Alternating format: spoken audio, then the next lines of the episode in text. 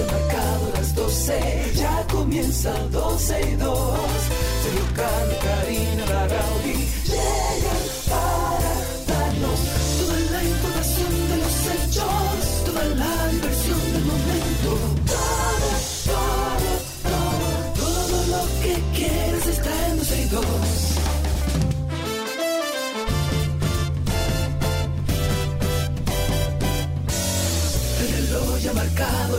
12, ya comienza 12 y 2. Sergio y Karina Larrauri llegan para darnos toda la información de los hechos, toda la diversión del momento.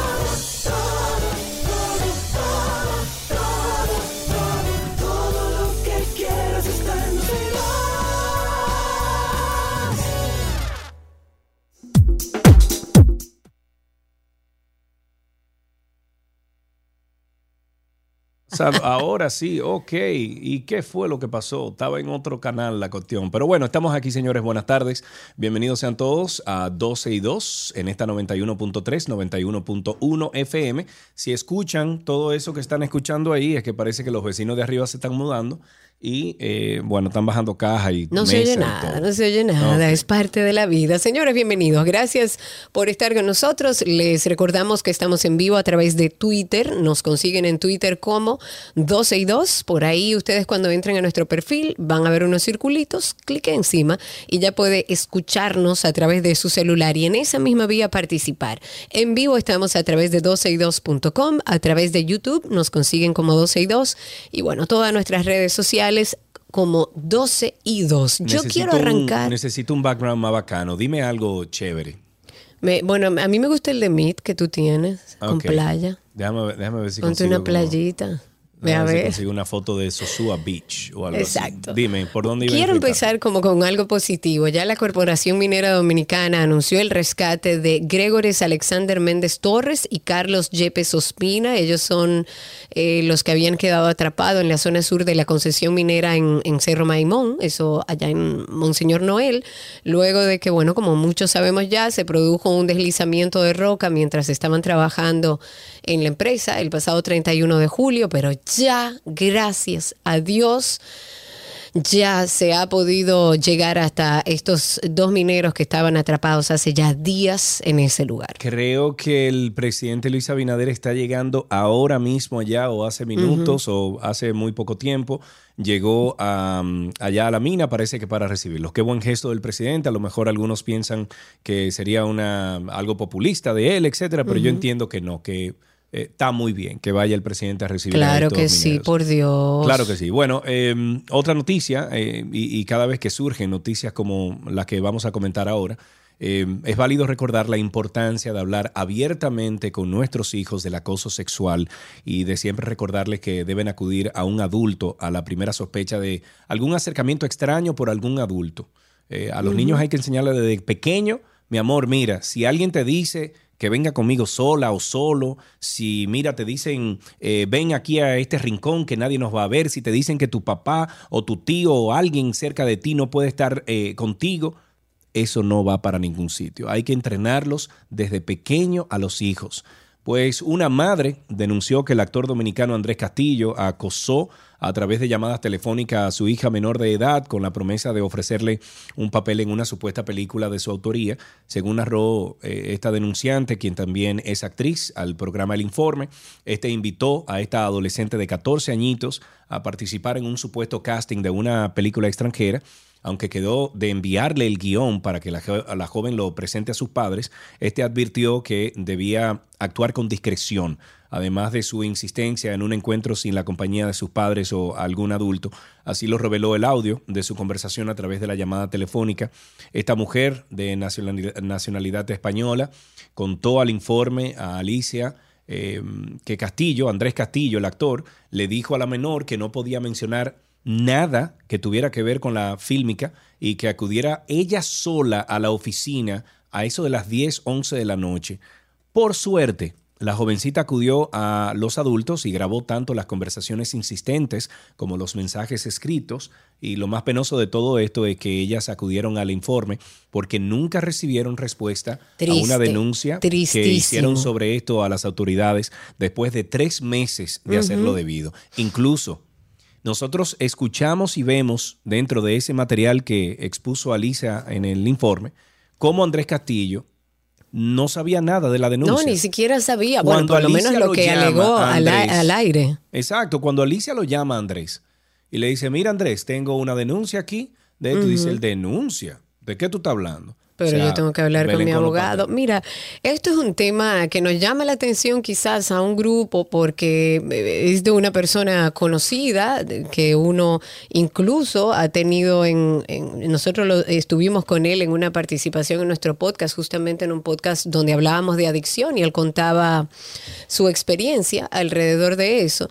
Pero es muy triste dos cosas. Primero, eh, el darnos cuenta de que hay muchas niñas que están expuestas eh, y que no tienen una buena formación y que no tienen mucha información. ¿Por qué? Porque esto es una niña que tenía la información que, que por suerte accedió a un adulto antes de llevarse de la constante, del constante acoso por parte de de Castillo para obligarla a que salga de su casa sin permiso, sin que su mamá sepa y que no le diga nada, supuestamente para un casting 11 de la noche, donde él le decía que ella, ella tenía que dejar esos miedos, que si ella quería ser famosa, que ella tenía que, que salir de su casa, que si no iba esa noche iban a ver a 300 niñas más lindas, más blancas y más altas que ella y que podía perder el...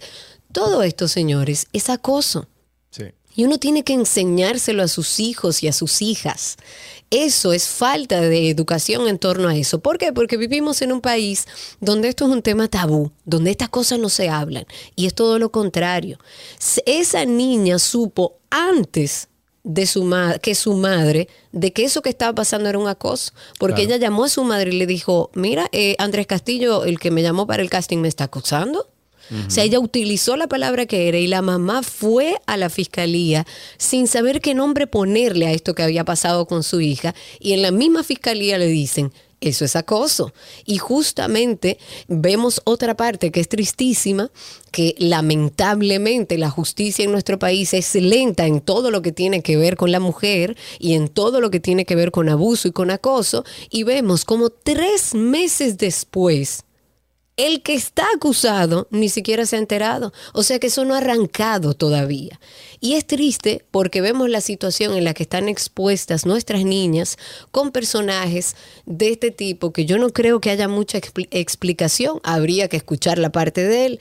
Ahora, los audios son muy explícitos. Es que a eso voy, es que esos lamentablemente. lamentablemente, bueno, no, lamentablemente. lamentablemente porque uno quisiera tener, aunque sea el beneficio de la duda. Vamos a dejarnos, no, pero vamos a dejarnos de cosas. Lamentablemente no. Gracias a Dios que se tienen esos audios. Gracias a Dios que se puede escuchar hasta qué extento, o sea, hasta dónde llegó eh, esta persona, como tú dices, que conocemos, tratando de convencer a esta niña, porque es una niña de 14 años, a que fuera allá a que fuera a su oficina. Escondida. A las 11 de la noche, además lo, que le decía. No le diga nada a tu papá, no le diga nada a nadie, no quiero adulto aquí, te quiero a ti. Y la presión de que iba a ser hija de un actor famoso de Hollywood, de que si no iba esa noche iba a perder la oportunidad de actuar en Hollywood y que ella tenía que dejar esos miedos. Esos audios son demasiado explícitos y si no es un tema de acoso y si no es un tema con con una segunda que nunca sabremos, porque gracias a Dios esta niña pudo acceder a un adulto y comentarle lo que estaba sucediendo, pero es delicado.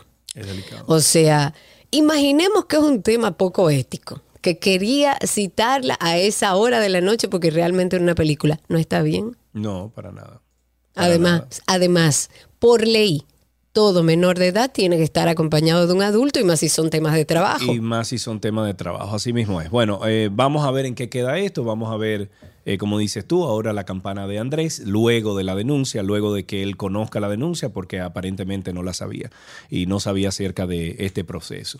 Vamos a, mm, hablar de una fichita o de otra fichita, Karina, porque circulan varios audios donde supuestamente el jefe de seguridad del ayuntamiento de Higüey, solo conocido como Alcántara, amenazó a los empleados de la, de la, alcaldía de que tenían que votar por alguien en una encuesta digital y si no lo hacían tendrían consecuencias. El audio está ahí también. En tanto, la denuncia la realizó el periodista de esa demarcación, Wilkin Paniago, quien había tenido acceso a los audios de la conversación de WhatsApp y procedió a denunciar las amenazas del oficial del ejército. Tras esta denuncia, el alcalde Rafael Barón Duluc eh, le advirtió al comunicador que el oficial tiene medio cementerio. Eh, por lo que ha matado de 15 a 20 personas, según se escucha en el audio. Vamos a escuchar esta parte primera. Eh, mira, mira cuál es el contexto. Lo que pasa es que a veces los muchachos inmaduros cometen muchos errores y meten la pata. Eh, hay que ver el contexto de cada cosa. Tú me atacas a mí, no pasa nada, tú atacas a cualquiera, pero tú atacas a un pobre militar que viene pasando hambre, de, de, de barrio marginado, con problemas, con situaciones que van escalando poco a poco.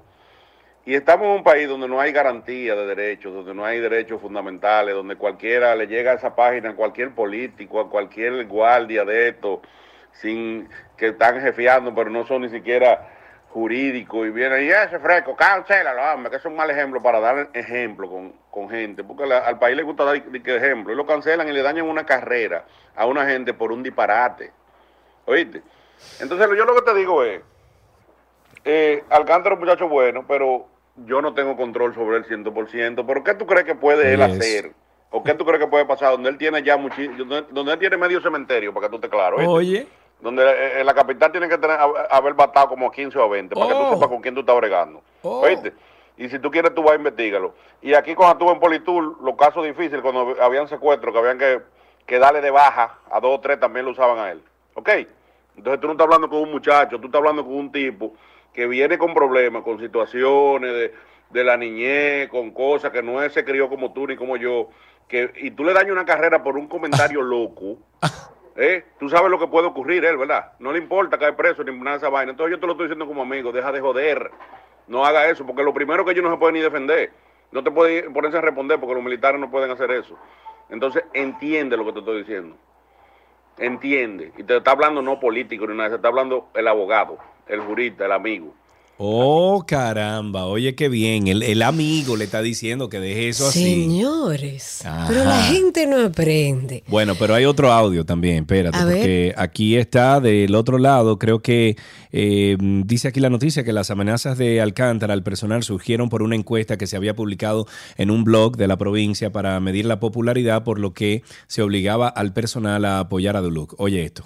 Hay personas de este grupo que voten que voten, hagan captura y manden. Buenas noches. Le están dando seguimiento a la página, lo que están comentando y lo que están dándole me gusta y gusta y, y reenviando. Ya ustedes saben. No quiero que mañana me digan, no me lo, lo dijiste. Y después hagan reducción de personal, fulano, fu, se fue.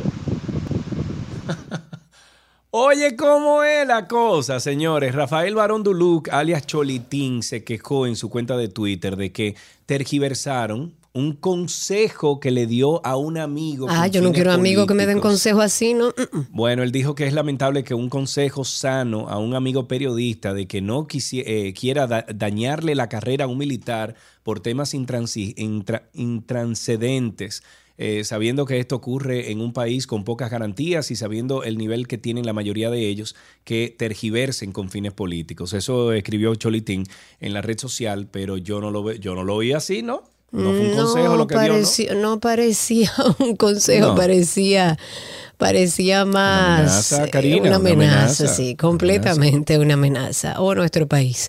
Bueno, sigamos con las informaciones dentro de las cosas para tomar en cuenta la declaración del día de hoy viene de parte de la vicepresidenta de la República, Raquel Peña, que ella dice, te tocó una etapa difícil. Hiciste todo lo posible para poder salvar estos dos años escolares durante la pandemia. Eso dijo la vicepresidenta a Roberto Fulcar. Además ponderó de manera positiva la labor realizada por Roberto Fulcar durante los casi dos años en los que fungió como ministro de Educación. Dice y dijo la vicepresidenta, queremos agradecer a Roberto Fulcar por todo su trabajo conjuntamente con todo su equipo durante estos dos años. Eso fue lo que le dijo Raquel en medio de un acto donde, bueno, eh, Ángel Hernández ya asumía el Ministerio de Educación y ha prometido a la vicepresidenta velar por darle continuidad a las iniciativas que fueron impulsadas por parte de Roberto Fulcar y de una manera distinta van a continuar con su obra. Ella como que lo arregló ahí de una manera distinta. Sí, vamos a pero es continuar que con su llegó al obra. momento. Tú sabes que lo, lo que a mí me preocupa de este tipo, tipo de situación, yo estoy seguro que bajo ninguna otra circunstancia o en otra circunstancia, doña Raquel nunca se hubiese prestado a dar un mensaje como ese. Y lo digo desde la perspectiva política. Ahí ella está jugando un puesto político. Ella no está contestando como Claro, vicepresidenta de la claro. República. Y a mí me da pena que personas que, conchale, Karina, eh, tienen un- una reputación intachable, que lleguen a la política y que poco a poco se dejen, no sé si cambiar por las mieles del poder o por el poder. El poder o- en vicia, No amigo. sé, Karina, pero yo honestamente que me extrañó mucho escuchar una opinión como esa o, o un mensaje como ese viniendo de Raquel. Eh, ustedes saben que Raquel Pe- Peña es de Santiago, viene de Santiago, estuvo en la Pucamaima mucho tiempo y era una reputación intachable. Ahora con la política le cambia un poquito el, eh, su pensar acerca de, de algunas cosas. A mí me preocupa eso. Sí, realmente sí. Yes. Bueno, vamos a, a ver cómo está nuestro caso coral. Ya hemos llegado. El arrecife de coral. Vengan aquí, vean los corales. Es colorado, coral, coral. Guau, guau, guau, guau, guau. Esto no me gusta. ¡Oh, no! Todo el arrecife de coral está enfermando. Antes de, de pasar con Coral, dice Omar Cabrera que entren a la página todo el mundo y denle like. a la página, a la página de. Ah, espérate. eh, Omar, tú estás ¿De qué hablando. estamos hablando? de- ¿Tú estás hablando del oficial, de, de lo que escuchamos, o estás hablando de 12 y 2? Ah, de 12 y nuestro 2. Ah. Yo pensé que era la fa- a la página de Facebook. Qué bueno hubiese sido eso. Bueno, en el caso Coral, el sexto juzgado de la instrucción del Distrito Nacional varió la medida de coerción consistente en prisión preventiva eh, por garantía económica emitida contra el sargento de la Armada Alejandro José Montero Cruz. Estos son vinculados a los casos Coral y Coral 5G. Montero Cruz deberá pagar una garantía de 5 milloncitos de pesos presentación periódica e impedimento de salida. La información la confirmó Félix Portes, quien es el abogado de Montero Cruz, quien enfatizó las jurisprudencias a nivel nacional donde acusados de violar la ley 631-16 han sido beneficiados con garantías económicas. Wilson Camacho, titular de la PEPCA, se había opuesto, obviamente, indicando que el imputado enfrenta una pena de 10 a 20 años de prisión. El sargento Montero Cruz guardaba prisión desde mayo del 2021, luego de ser apresado por su supuesto vínculo con el entramado dirigido por el general Adán Cáceres, Rosy Guzmán Sánchez, la pastora, así como el cabo policial Tanner Antonio Flete Guzmán, hijo de la religiosa, y el coronel policial Rafael Núñez de Asa.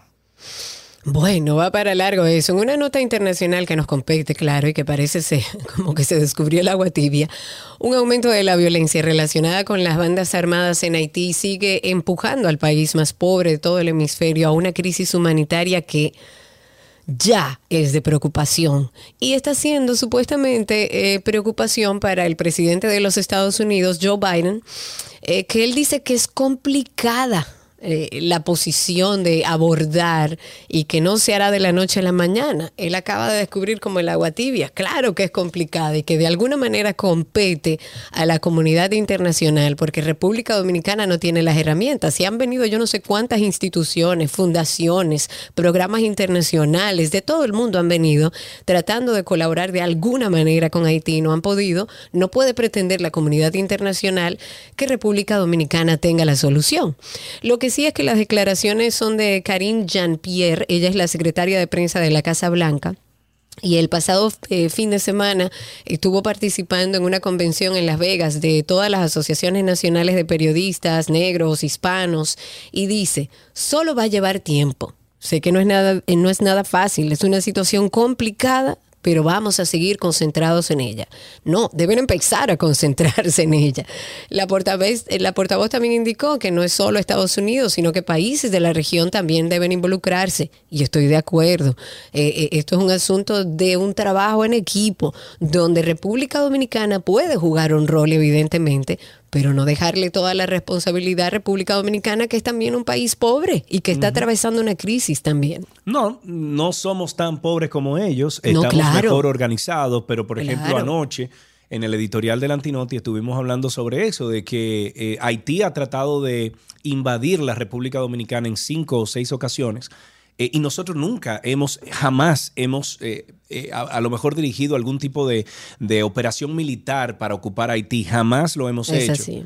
Yo, lo hemos dicho muchas veces, lo hemos hablado aquí, incluso con algunos expertos, a este nivel yo no creía en una, en una, en un muro, en una separación física en la frontera. Hoy en día yo creo que debemos de construir ahí una muralla, porque Haití, a donde se va a rebosar, es para acá. ¿Que demos ayuda? Claro que sí. Ustedes allá y nosotros aquí. Yo soy de los que digo, no sé en qué ha parado aquel, eh, eh, aquella eh, conversación que se hizo cuando incluso Abinader tenía meses que había tomado el poder del país eh, en, en el Palacio, Karina, que se habló de hacer unos hospitales incluso del lado de Haití, Sí. hacer tres o dos hospitales Sí. para que las parturientas fueran ahí, para que tuvieran- y fuera un hospital como en tierra de nadie eh, o, o del lado de No, Haití para que organizaciones internacionales puedan, puedan ayudar, ¿cómo se llama? Manejarlos. De este lado. El gobierno de Haití, recuerdo que se pronunció en ese entonces y dijo que no. Que no. Que no. Pero de hecho, yo creo que este Dominicana le punto- quiso dar eh, vacunas y tampoco. Sí, entonces yo creo que a este, a este punto donde estamos en nuestra historia eh, de república, nosotros tenemos que separarnos físicamente de Haití, porque dentro de 5 o 10 años, y mira que uno siempre ha criticado los vinchos, que vienen desde hace 20, 25, 30, 40 años hablando de la separación de República Dominicana y, y- Haití que han, han sido, eh, yo creo que uno de de- del grupo familiar y, y de partido que ha mencionado la separación de, ambas, de ambos países tantas veces y ha incluso propuesto muchísimas cosas. Hoy en día no son locos, hoy en día estamos viendo la repercusión. Ya aquí en República Dominicana tenemos más de dos millones de haitianos mal contados. Y no es que no estén aquí, es que entren legal es que pasen el proceso de la frontera legal y que vengan, si vienen aquí a República Dominicana, que vengan, pero que tengan sus papeles, Claro. que trabajen, Y- que paguen impuestos. Y que Pero nosotros podemos co- colaborar como país, pero repitiendo muchas veces lo que ha dicho el presidente, no tenemos la solución. Creo que una de las cosas más acertadas que ha dicho, no la tenemos, ni que quisiéramos, no la tenemos. Tenemos Mira. que ser humanitarios, tenemos que ayudar y colaborar, pero de la mano de la comunidad internacional. Solos Angie, no podemos. Angie, por ejemplo, Angie Herrera ahí en YouTube está diciendo, ¿a dónde ustedes creen que esas pandillas se van a ir cuando terminen con todo lo que queda del otro lado? Eh, para acá, que ya yo... Claro. Óyeme, a mí nadie Cuando me allá no la haya cabeza nada que, que ya aquí tenemos pandilleros que se están escondiendo, que vienen, utilizan. Yo recuerdo una vez cuando tú y yo vivíamos en allá para el campito. ¿Tú te acuerdas dos casas que hicieron de, en, en el complejo al lado que estaba abandonado? ¿Tú te acuerdas de esas dos casas que estaban ahí? Mm, No. No, tú no te acuerdas atrás de mi casa. O sea, la pared Ah, de mi sí, casa. claro, claro, atrás. claro ¿Tú que te sí. acuerdas Sí, que sí, sí, ese, sí. ese residencial estaba en pañales? Ahí Sí, estaban claro. los, los solares, por ejemplo, estaban abandonados. Ahí habían... eh, Habían eh, como dos mansiones, pero todo lo demás de era monte y repente, culebra. señores, en cuestión de ocho meses, ahí se levantaron dos tremendas, pero dos tremendas Dos mansiones. mansiones que nos habían dicho que eran de nacionales haitianos cuando Ahí voy. por Eran de nacionales haitianos porque quedaban justo atrás de mi casa. Era lo único que había en ese residencial, dos tremendas eh, mansiones. Eso yo no lo critico, para nada. Ahora, tener yo lo que me quiera. ponía chivo cuando a las 3, 4 de la mañana llegaban unos carros rarísimos ahí, tú sabes, el típico, vamos a decir que diantre, que no quiero tipificar, eh, tipificar pero, pero eh, el típico bregador de droga, como anda vestido, etcétera. Y señores llegaban ahí que uno daba, o sea, ese tipo de gente, ¿tú entiendes? Y yo decía, no, pero ahí hay algo raro. Hay algo Era raro. Entonces, raro. Sí, poco recuerdo. a poco vienen buscando una tranquilidad, una paz que no encuentran en Haití, aunque tienen su desorden allá, y se están metiendo aquí. Ojo. Ojo con eso. Bueno. Sigamos con los temas. Bueno, señores, recojan. El agua de lluvia ya no es potable en ninguna parte del planeta, ni siquiera en la Antártida o en la meseta tibetana, en ningún lado. Algunos de los lugares más remotos con menos contaminación que existen, ni ahí el agua ya es potable. Eso es por lo menos una información que se desprende de un nuevo estudio que fue publicado en la revista, en, eh, ayúdenme a mencionar eso, Science and Technology Sí, así mismo. sobre, ok, por investigadores de la Universidad de Estocolmo. Y en concreto, ellos se han encontrado en, en el agua de lluvia sustancias que se llaman PFAS. A ver si puedo decirlo, ustedes no lo van a entender, pero es perfluoralquiladas y polifluoralquiladas. Ajá, ¿y qué? Eso en la lluvia y en la nieve a niveles medioambientales límites. Este tipo de sustancias se propaga globalmente en la atmósfera. Y básicamente las PFAS se han asociado con una amplia gama de daños graves para la salud. Eh, se habla incluso del cáncer, de los problemas de aprendizaje, de problemas de conductas no. en los niños, de la infertilidad, de las complicaciones del embarazo. Ah, bueno. Eh, habla también del aumento del colesterol, de problemas del sistema inmune, todo. Ah, no, no, no. Pero ese mismo estudio dice, en contraparte, que debido a los conocimientos y a estas nuevas técnicas para eliminar la to- toxicidad en el agua, los niveles de PFAS en agua potable se han reducido drásticamente en los últimos años. Eh, bueno, a ti te gusta bañarte. Ay, un agua lluvia agua. feliz, ¿Y claro. Entonces, ¿qué vas a hacer ahora? Eh, seguirme bañando, amigo. ¿Qué te digo? pero no, Ajá. no, oye, que, el agua está contaminada. ¿Y qué es lo que vamos a hacer, señores? ¿Nos vamos a trancar que en una cueva? ¿Será? ¿Será? No sé, será, no sé. Pero bueno, Bueno. mientras tanto, señores, eh, les invitamos a escuchar Karina y Sergio After Dark, muchos temas importantes eh, que siempre dejan algo en, en cada uno de nosotros. El trastorno obsesivo compulsivo es un conjunto de síntomas que se caracterizan principalmente por obsesiones que son pensamientos intrusivos que generan mucho malestar, mucha angustia, mucho temor.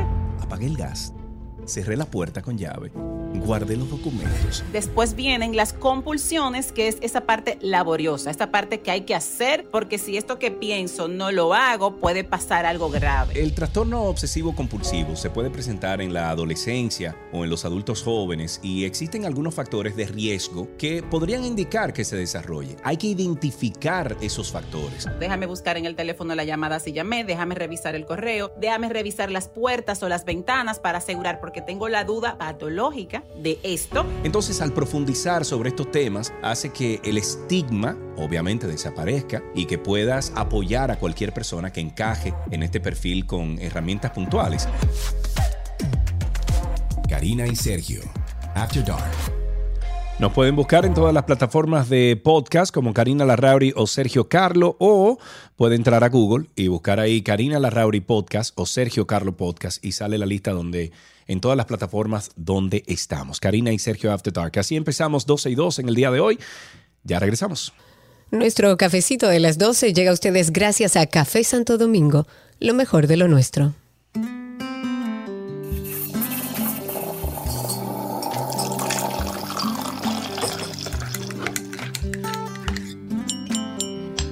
Suena ahí la cucharita que dice que estamos en café. Usted comience a llamar al 829-236-9856. Llámenos y vamos a entablar una, una, una conversación como si estuviésemos compartiendo Un una cafecito, tacita de café. un cafecito, claro, porque la idea es esa, que compartamos un espacio donde nos cuenten cuál es su relación con el café, quién le motivó, quién le inculcó ese amor por el café, pero además, ¿qué pensó esta mañana? ¿Cómo fue su café de la mañana? Al 829-236-9856. 829-236-9856. Hoy me bebí el café negro, más grande que nunca, porque era un día que sabía que prometía iba a ser intenso. Pero mientras tanto, cuando se trata de la temporada espeluznante, hay una nueva cafetería, esto en San Antonio, en Texas, que lo hace durante todo el año y se llama Coffee House of Hell. Eh, abrió recientemente un negocio en el lado noroeste de la ciudad y tiene una decoración un poco inquietante. Si ustedes se atreven, eh, son bienvenidos. Hay personajes de películas de terror como Chucky, como Child's Play, el dúo de marido y mujer de Helen y Robert Hinojos, que trajeron, bueno, su horroroso negocio de café del Paso a su nueva ubicación. Y la pareja dijo que se mudaron por familia y que querían traer su casa de health con, con ellos y establecieron en el 2020 este, con- este concepto de Café House of Hell, que comenzó después de, de que los dos vieron una comedia de, de terror y en la película ella explica cómo el personaje masculino principal es el dueño de una tienda de terror, mientras que la protagonista femenina dirige una heladería. Y siempre quiso como una tienda de terror, como que este señor siempre quiso una tienda de terror, pero que ellos no sabían cómo hacer helados, así que decidieron, en vez del helado, hacerlo de café. Hay un menú, señores, súper interesante. Ojalá puedan buscarlo en, en redes sociales eh, o en internet. Eh, el menú, que coincide por supuesto con la temática de la tienda de, de House, eh, Coffee House of Hell, ofrece bebidas frías con espresso, bebidas energéticas con Red Bull, tiene té, tiene bebidas que llevan nombres como de personajes de películas de terror muy populares, como Sí. Frankenmatcha o como Freddy Krueger Espresso y cosas así. Está súper interesante, ¿eh? Está por lo menos para aplicarlo para el, el día de Halloween. Sí, como estamos en café, nos estamos viendo una tacita de café, hablando de todo un poco. Oigan los aplausos, a- aplausos que recibieron los mineros justo al salir Ay, de la mina. Ay, qué felicidad. Ahí están saliendo ellos caminando.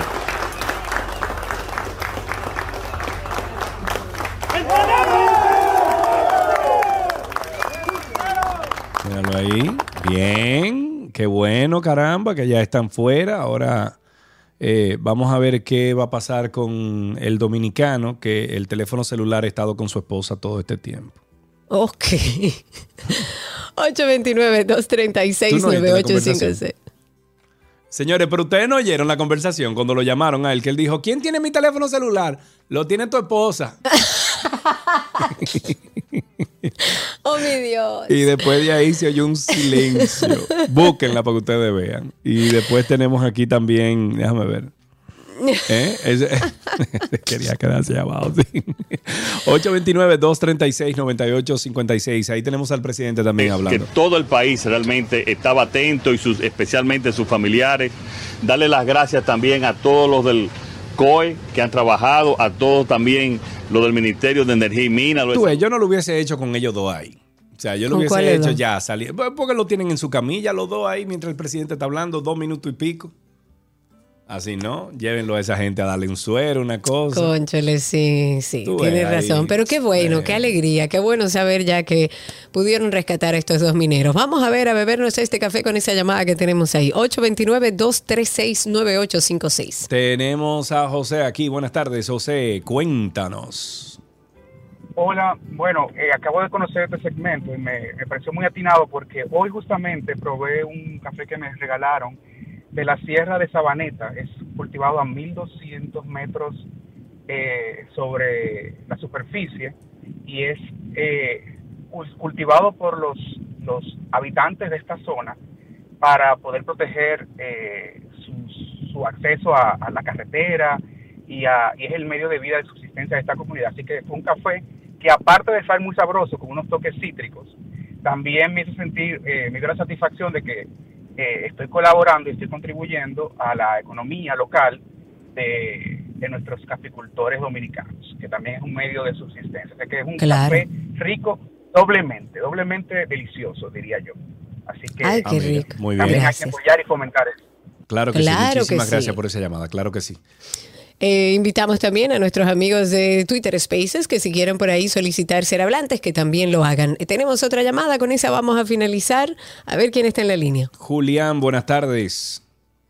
Gracias, Sergio. ¿Cómo está, Karina? Todo muy bien, Hola. amigo. Aquí feliz que esos mineros hayan salido. Amén, amén. Mira, Sergio, relación- eh, hay que hablar del café porque estamos en el segmento de café. ¿verdad? Claro, claro, cuéntanos. Entonces, mira, te cuento que el café, en mi caso, a mí no me gusta tomar café solo. Ok. Por ejemplo, si yo voy a tomar mi tacita de café, yo, obviamente, mi compañera la, le digo, siéntate ahí, aunque, aunque ella no vaya a tomar café, pero no me gusta tomar el café solo. Ah, muy bien. Y, y- y es un ritual que tengo en, ese sentido. Y mira, pero cosa, y tampoco- eso es normal. Hay gente que, que el café es como social. Yo soy todo lo contrario, por lo menos en el de la mañana. Yo soy la más antisocial del mundo. Pero hay gente que lo utiliza para sentarse con un amigo, incluso para negociar, para hablar de cosas del día a día. Yo creo que el café tiene también eso, ese tipo de ritual que cada quien hace alrededor de él. Una buena conversación con un buen Sí. café. O en mi caso, en modo antisocial, una taza de café en soledad, pero para, para pensar en el día a día. Gracias a todos por llamar y hasta aquí nuestro cafecito de las 12. Salud.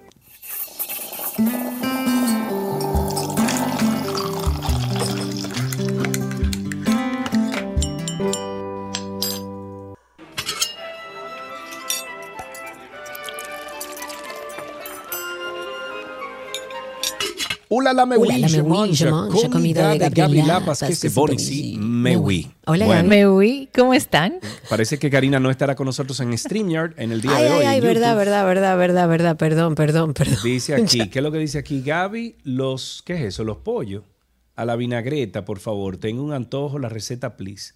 ¿Qué es eso? Eh, los pollo a pollos. la Ah, no, los camarones que dice ahí. Ah, los los camarones. camarones, los camarones. Sí, sí, Vamos a sí. hacer- Bueno, nuestra querida Gaby está con nosotros. Hemos decidido hacer una semana de ingredientes frescos porque hace mucho calor. De hecho, Gaby nos comentaba fuera de micrófonos, aunque en YouTube y Spaces ya lo saben, que ella tuvo que moverse porque el calor era tan grande. Bueno, sí.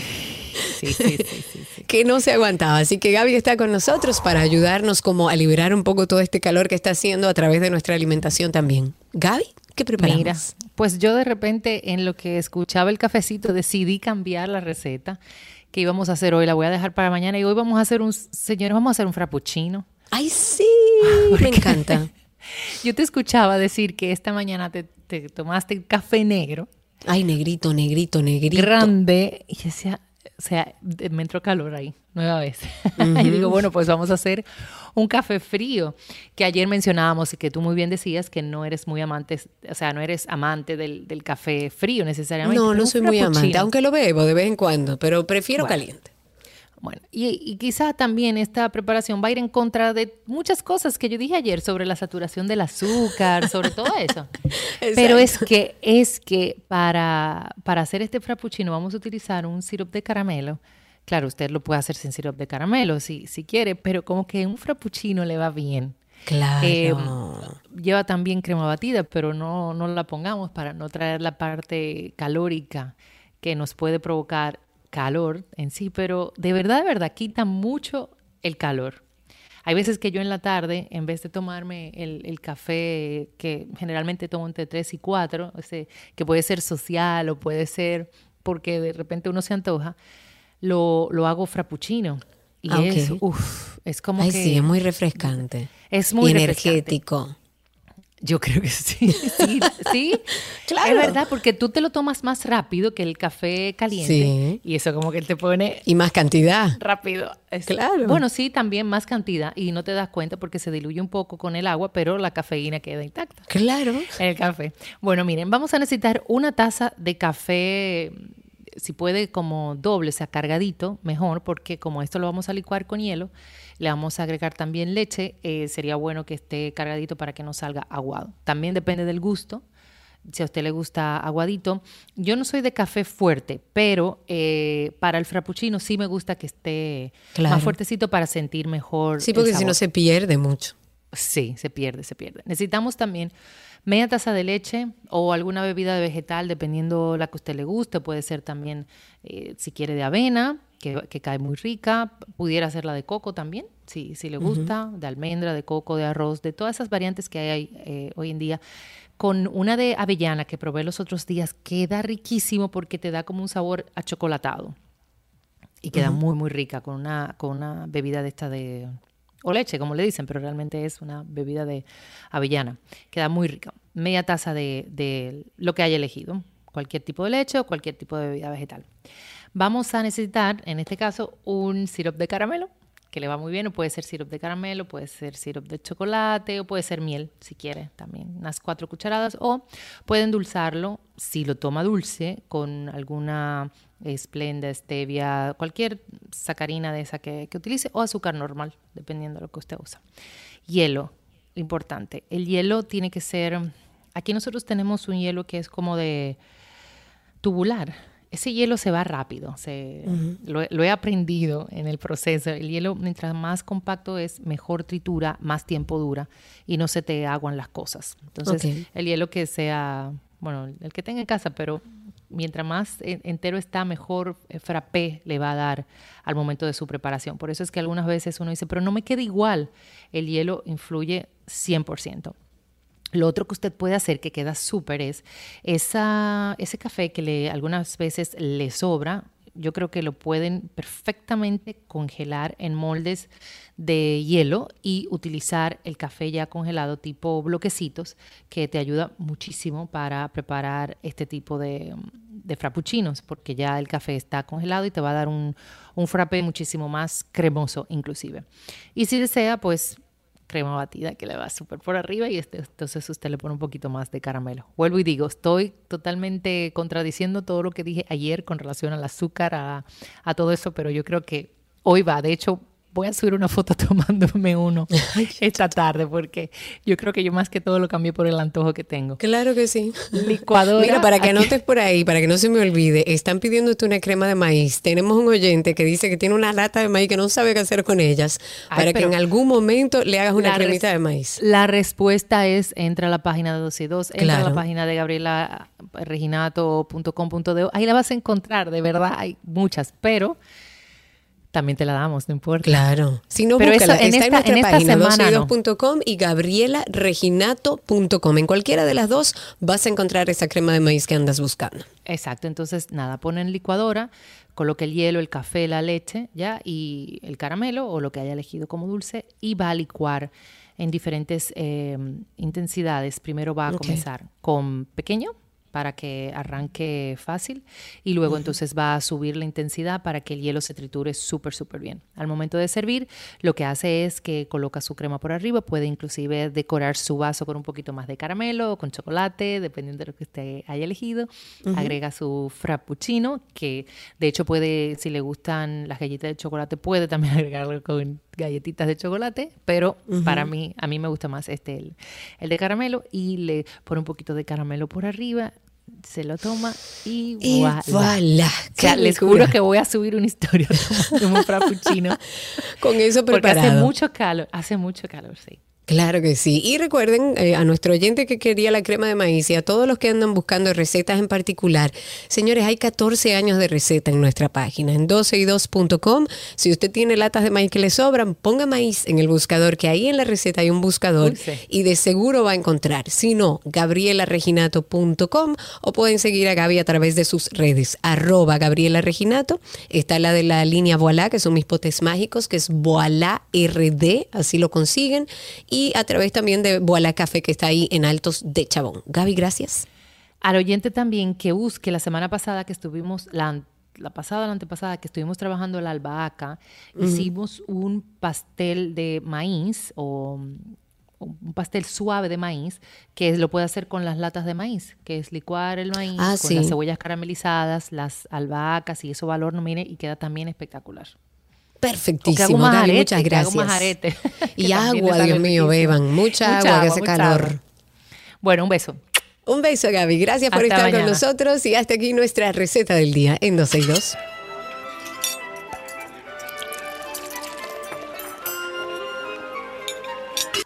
Las noticias deportivas llegan a ustedes gracias a Vita Salud, la tienda de las vitaminas y la nutrición deportiva.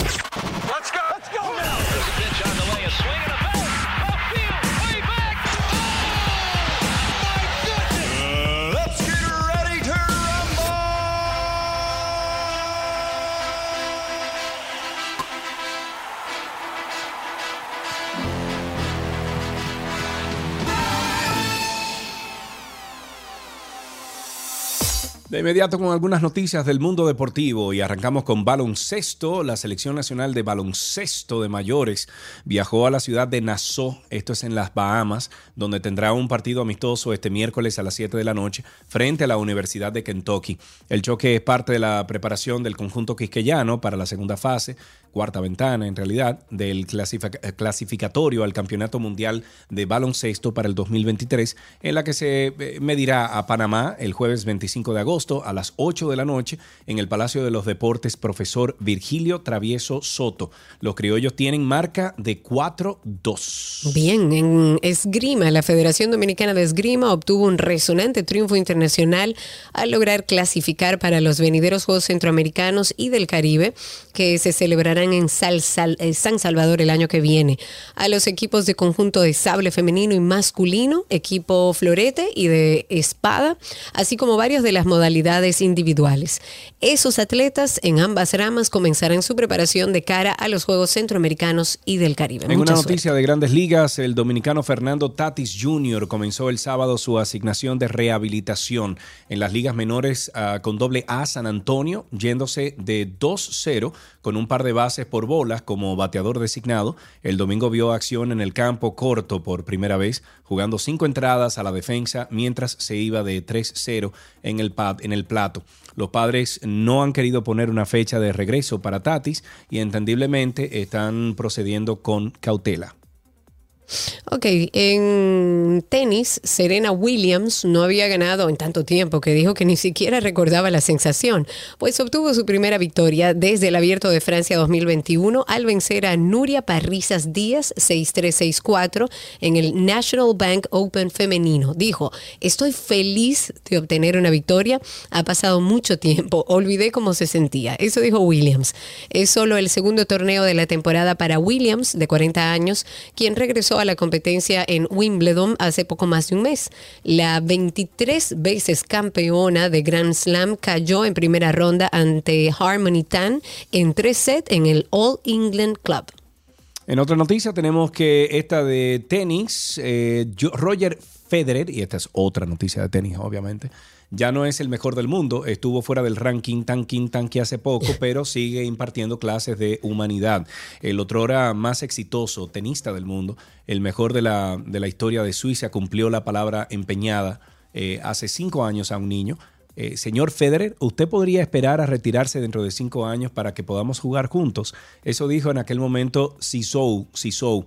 Federer, con la prensa encima de él, asintió en aquel momento aquella petición venía de un niño inocente, pero fue un, pinky promise, como dicen por ahí. Ah, ¿Verdad? ¿Cómo que se dice eso? sí, eh, eso que se pone el dedito así con mis hijos lo hago. Exacto, bueno.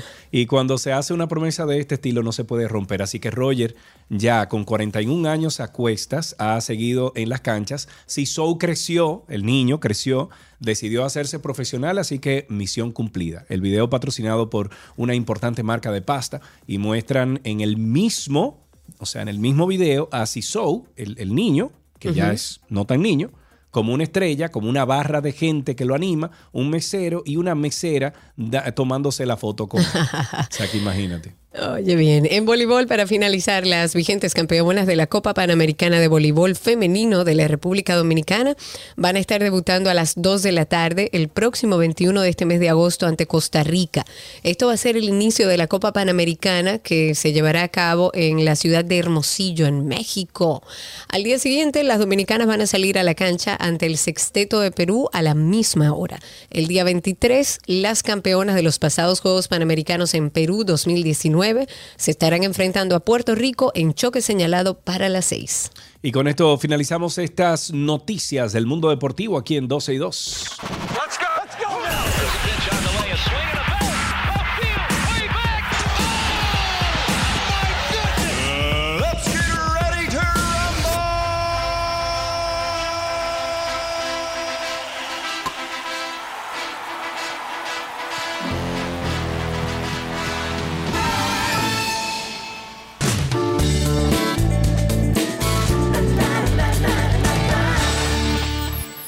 Están las informaciones de entretenimiento, iniciando con John Travolta, el protagonista del musical Gris, junto a Olivia Newton-John, que dedicó unas palabras a su compañera de reparto después de que su familia ya confirmaba o confirmara que había fallecido a los 73 años de edad luego de batallar duramente con el cáncer. Y le escribió lo siguiente. Mi querida Olivia, hiciste nuestras vidas mucho mejores. Tu impacto fue increíble. Te quiero mucho. Nos vemos más allá en la carretera y estaremos juntos de nuevo. Tuyo desde el primer momento en que te vi y para siempre. Eso es parte de lo que publicó el actor de 68 años en su perfil de Instagram. Travolta cerró su mensaje con un To Danny, to John, en referencia al personaje, por supuesto, de Gris. Yo necesito terapia pronto, ¿eh? ¿Está llorando? ¿Otra No, vez? no, no, llorando no, pero necesito terapia porque nuestros héroes de nuestras películas se están poniendo viejos. Entonces, Ay, que estamos todos viejos, Sergio Carlos. Bueno, Cumplimos pero años. Necesito ajá. un fin de semana de terapia. Mira a ver si me invitan a, no sé. Crisis. eh, no sé, crisis. Se llama crisis de la, de la edad media, eh, mediana, una cosa así, media. De la mediana edad. Mid- midlife crisis. Exacto.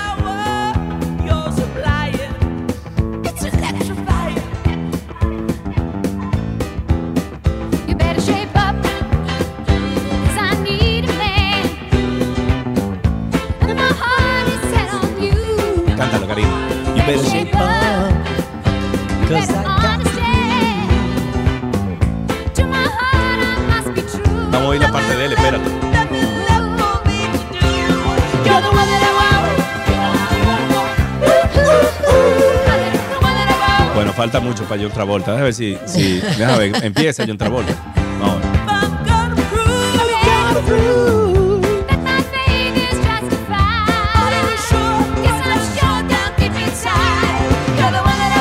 Caramba, qué buen Qué tema. época, caramba. qué bueno. Este, eh, la película de, mm, de esta gente fue a finales de los 70, ¿verdad? De Gris, sí, Sí, fue a finales, de los 70.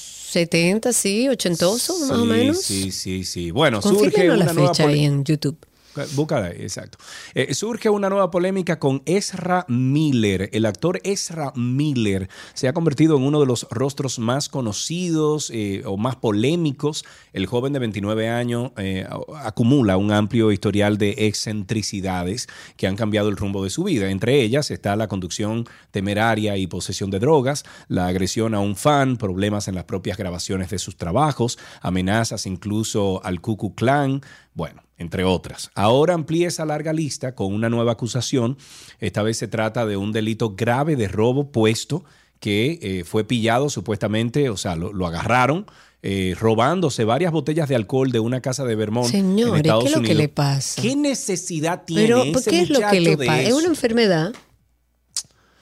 El pasado primero de mayo, la Policía Estatal de Vermont fue notificada de un incidente que ocurrió en una casa de Stanford, pueblo ubicado en este estado, tal y como anuncian en el informe, sucedió en torno a las 6 de la tarde y los propietarios no estaban en la vivienda. Mi hermano, ¿y qué? Por Dios. Dios mío, en otra información, el actor estadounidense Ashton Kutcher ha luchado durante un año contra la vasculitis.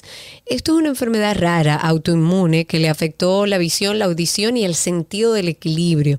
Y así lo reconoce en un video que difunde el medio Access Hollywood, especializado en noticias de celebridades. Y ahí Ashton dice que le llevó alrededor de un año reconstruir cada uno de sus sentidos de nuevo. La vasculitis es eh, básicamente un trastorno autoinmune que es bastante raro, con muchas va- variaciones, que puede causar inflamación de los vasos sanguíneos y esto lo que hace es que eh, restringe el, el flujo sanguíneo y provoca daños en órganos y en algunos tejidos. Este actor se siente afortunado de estar vivo y a pesar de la experiencia, Ashton no deja que eso ni ninguno de los desafíos de la vida lo derribe. En cambio, los ve, según él mismo ha dicho, como oportunidades de crecimiento. En otra noticia, Top Gun Maverick acaba de romper un récord, bueno, un nuevo récord. ¿Tú sabes a quién tumbó ¿A de, quién? de donde estaba esa película? A Titanic.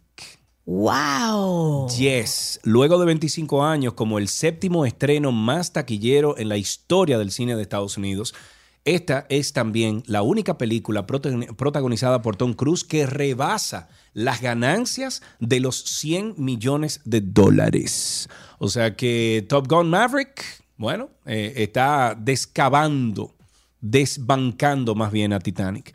Con este nuevo récord. Qué bueno. Increíble, yo no la he visto. Ay, es buena, es buena, pero eso Sí, sí. me dijiste. Ve con la mente que te dije, que son 30, ¿eh?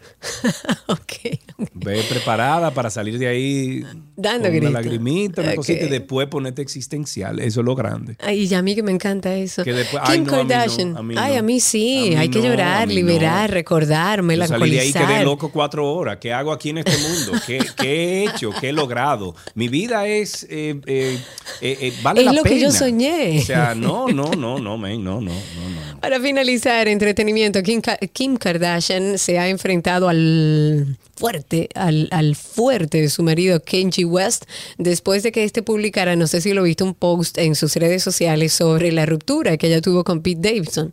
El diseñador Jesse compartió una foto de una portada falsa del New York Times a través de Instagram con un titular que decía, Skate Davidson ha muerto a los 28 años. Kim está furiosa con Kanye West por publicar que Skid está muerto. Eso dijo una fuente en exclusiva a un medio y dijo, es otro de sus arrebatos y no es una broma para ella. Por ello, le ha exigido que retire la publicación. Así pues, el artista borró la historia en la que se burlaba del cómico, pero no es la primera vez que le ataca. Lo ha hecho ya en varias ocasiones, casi siempre por las redes, aunque cabe destacar el verso que le dedicó en su tema My Life Was Never Easy. Dios me salvó de la caída solo para que pueda golpear el pi de Pete Davidson. Eso es parte de lo que dice su canción. Oh, Dios mío. Señores, After Dark. El trastorno obsesivo compulsivo es un conjunto de síntomas que se caracterizan principalmente por obsesiones que son pensamientos intrusivos que generan mucho malestar, mucha angustia, mucho temor. Apagué el gas. Cerré la puerta con llave. Guardé los documentos. Después vienen las compulsiones, que es esa parte laboriosa, esta parte que hay que hacer, porque si esto que pienso no lo hago, puede pasar algo grave. El trastorno obsesivo compulsivo se puede presentar en la adolescencia o en los adultos jóvenes y existen algunos factores de riesgo que podrían indicar que se desarrolle. Hay que identificar esos factores. Déjame buscar en el teléfono la llamada si llamé, déjame revisar el correo, déjame revisar las puertas o las ventanas para asegurar, porque tengo la duda patológica de esto. Entonces, al profundizar sobre estos temas, hace que el estigma, obviamente, desaparezca y que puedas apoyar a cualquier persona que encaje en este perfil con herramientas puntuales. Karina y Sergio. After Dark. Nos buscan en Google como Karina Larrauri Podcast, Sergio Carlo Podcast. Hasta aquí, entretenimiento.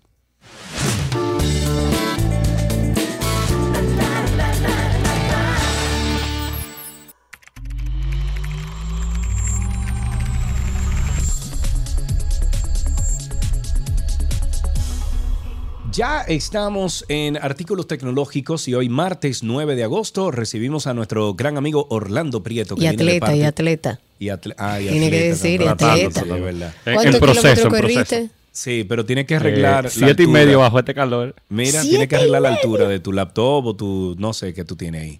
Para que entonces Karina no te diga, arregla, no, que o qué, para que te bien. nosotros. sí. Mira, entonces, eh, No, la Orlando altura de Prieto ustedes está difícil. Orlando Prieto está con nosotros para hablarnos de tecnología en el día de hoy. Empecemos por dónde, amigo. Ah, que Bueno, por cierto, anoche- Orlando, ya resolvimos el, el- el misterio. Ok, estaba Fue- paseando. Fue, que le quitaron el AirTag. Me lo imaginé. Es Sí, que no hay sí, forma. sí. Bueno, ha sido Ahora una. estoy, después te ahora comento, estoy tratando pero- de meter preso al tigre, pero bien. dale. Eso sí, eso fue una gente que se entretuvo y dio su vuelta con el aparato. Claro, claro. Bueno, Cuéntanos, ¿por dónde empezamos? ayer. Anoche hubo un evento interesante. ¿Quieres con compartir un tu pantalla, center. amigo, o no? Mierda, me lo tiene que decir antes para yo prepararla, que aquí esto se ve. Si ustedes ven mi pantalla, hay problema, pero bueno. dale, dale, dale. Eh, nada, a- ayer hubo un, un incidente interesante anoche en la madrugada con un data center de Google que ha, hoy, hoy ha sonado mucho en, en temas de redes, principalmente en los temas de seguridad. En un data center de, Iowa, uno, es un secundario, pero es- sigue siendo muy importante para esa región de Estados Unidos, Sí. donde hubo una explosión. Y bueno, el- todo el tema de lo que han analizado es eh, la velocidad primero con la que subieron, lo cual es interesante, principalmente en momentos donde han surgido muchas teorías de todo tipo, con todo este tema, digamos, de la Guerra Fría, entre comillas, eh, donde ya los temas de, de datos se convierten en, en los lugares más importantes para la infraestructura eh, de un país. O sea que eh, eso fue anoche, todo subió, hubo un tema con muchas páginas que cayeron, pero, pero nada, fue algo bastante rápido. Ok. Y, y nada, esperemos que no sigan, que no pasen ese tipo de cosas y que no llegue a esos niveles de... Dicen, ¿sabes? Que la, dicen que la tercera guerra, como dicen, es a, a No, no, no, partir de la data. Así no, así no. Si ustedes tienen preguntas, 829-236-9856, 829-236-9856 y tenemos también a través de Twitter Spaces, arroba 262 en Twitter Spaces. Tengo una pregunta para aquí. Aquí me dicen, Sergio, necesito un modem robusto para conectarlo con Altiz o con Claro. Eh, no quiero Wi-Fi, solo quiero una buena conexión. ¿Qué tú le recomiendas, Orlando? Así funciona.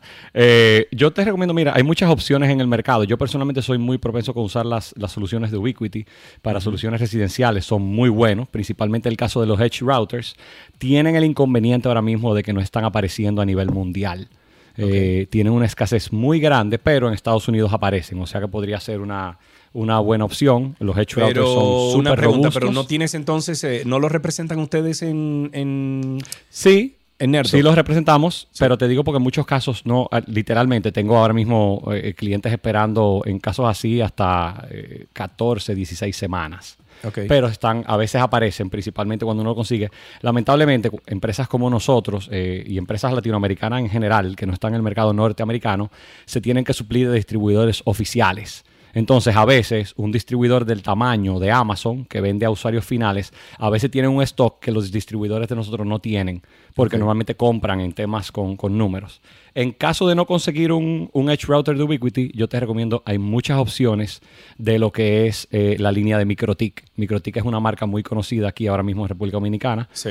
eh, porque la usan muchos proveedores de, de Internet eh, de los informales y tienen soluciones muy, muy, muy vamos robustas. a muy vamos a darle precio. un contexto a los amigos y a esta persona que preguntó cuál es la diferencia entre un modem de los que te da la compañía de teléfono y un modem Ubiquiti, por ejemplo. Mira, eh, normalmente más, más que modem, lo Eh, importante perdón, es el estamos router. hablando de modem, no estamos hablando de routers.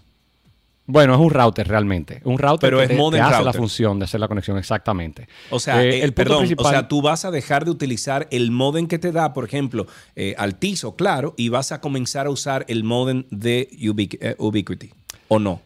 No, tienes que seguir usando. Lo que haces es que pones la opción del que te da aquí la telefónica. Estamos hablando a nivel residencial. Ajá. El que te da lo tienes que poner en modo bridge. Entiéndase que él no va a bloquear nada. Él simplemente da la conexión y funciona. En términos técnicos, funciona como una ONT, pero sin entrar en términos técnicos, lo importante, hay forma de hacerlo, pero hay que solicitarle a la telefónica que te permita hacerlo. Y en casos residenciales son temas un poco complejos. Se logra, pero aquí no es lo mismo que Estados Unidos, que la telefónica te vende un router y te dice, mira, cuesta 40 dólares. Aquí normalmente viene con el servicio. Porque hay un tema de, de la forma de homologación de las líneas y, y demás. Ok. Y, Pero ahora y mismo, esos modem eh, que vienen son generalmente de la marca esta china Huawei, ¿no son? Huawei. Huawei. Ajá, Aquí Y en son, República son Dominicana- buenos, son robustos esos modem. Mira, son tan buenos como algo que, que van a vender masivo. Calcúlate cuántas líneas de internet residenciales hay aquí en la República Dominicana, ¿entiendes? Entonces, lógicamente, una telefónica no se va a dar el lujo, por lo general, de, de comprarte el, el Ferrari de los modem para Claro, eso. Compran un modem que compran fácil un millón de unidades cada vez que compran. Eh, sabrá Dios cuántos contenedores compran, no, no tengo el conocimiento. Pero son compras muy importantes. Entonces, lógicamente, son modems. Los números que tú ves en la calle son modems que posiblemente en el mercado asiático valen 10, 12 dólares. ¿Tú entiendes? Ya, ya. Cuando posiblemente, aún tú comprando un modem económico, estás comprando un modem de, de 100 dólares. Eh, ¿Entiendes? O sea que son 10 veces Sí. más costoso y que es muchísimo más complejo y robusto. O sea que, que nada, todo depende. Al- para un usuario normal aquí te puedo decir, los que da la telefónica dan y sobran. Una casa es muy raro que tenga más de 5 o 6 usuarios, eh, multiplica por 2 o por 3 los dispositivos, o sea que, que nada. A mí, a mí me, me gusta y esto es una recomendación, es comprar, por ejemplo, en el caso del modem, bueno, el modem perfecto que te da la telefónica eh, aquí en República Dominicana, sin embargo, ya para la señal Wi-Fi, para eh, los de cable, etcétera, eh, entiendo que hay que comprar como una pieza aparte. En este caso, eh, por ejemplo, los, los Wi-Fi Nest son muy buenos de Google. Eh, o correcto. eh, Ubiquiti también. Ustedes representan varias marcas de, de Wi-Fi. Sí, aquí. y el mismo Arlo. Ahora mismo los mesh son muy sencillos, tipo como mencionas tú, el caso del- de los Nest de, de Google, por el simple hecho de que son de muy fácil instalación, ¿tú entiendes? Nosotros hacemos instalaciones muy robustas a nivel empresarial y también residencial, pero yo soy muy pro cable. El cable es, es muy bueno. Yo, mira, te pero iba a dar, realidad- ahora mismo, oye, me te iba a dar un ejemplo. En Jarabacoa, en la casa de Micaela Arriaza eh, y de Eduardo, eh, que son, bueno, familias mías políticos, eh, ellos tienen una casa, vamos a decir, con mucho concreto. Y entonces tienen varios niveles. Y yo lo que hice fue, eh, Orlando, que yo puse una antenita de Nest en cada uno de esos niveles y le puse entonces un cable Ethernet que vaya conectado en Daisy Chain, o sea, que vayan conectados uno al otro hasta arriba, loco, y solucionado el problema del Internet en esa casa. Eso es lo mejor. Yo, yo soy muy pro ahora mismo de la- las mesh, son súper sencillos porque compras un dispositivo de tres antenas y la gran ventaja es que un usuario promedio con los apps, los apps son súper intuitivos, tú lo vas poniendo en la casa y te dice, no, ahí no está bien, muévelo un poco. Sí. Y sin ver ni siquiera el plano de la casa se pone, entonces no es invasivo. Muchas veces la gente no pone los cableados, no por el tema ni siquiera del costo, es por el Sí. dolor de cabeza de que a veces hay que romper un techo, romper, Sí, abrir una pared, o sea que, que Sí. nada, eso es, Ok. es parte. Si de- tienen preguntas, 829-236-9856 y arroba 12 y 2 en Twitter. ¿Qué otro tema tenemos?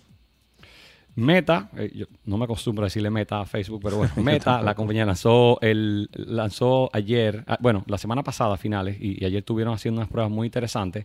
El tema de BlenderBot. BlenderBot es la su plataforma de chat de inteligencia artificial, de lo que Oh. le llaman los bots. Oh. Y los ejemplos, de verdad, los ejemplos para una ¿Y dónde gente yo normal para eso? ponerlo.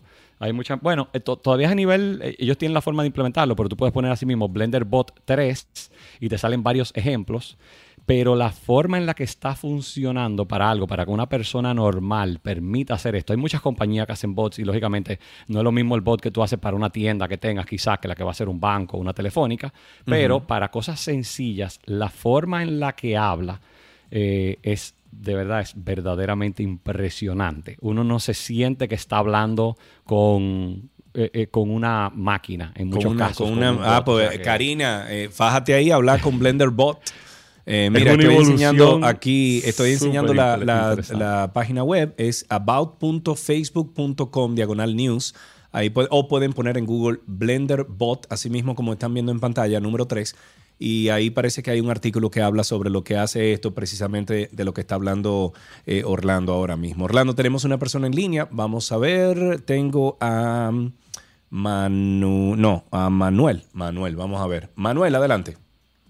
Manuel, tu amigo y hermano, el Peque. ¡Ah, pero el Peque! Dime a Bert.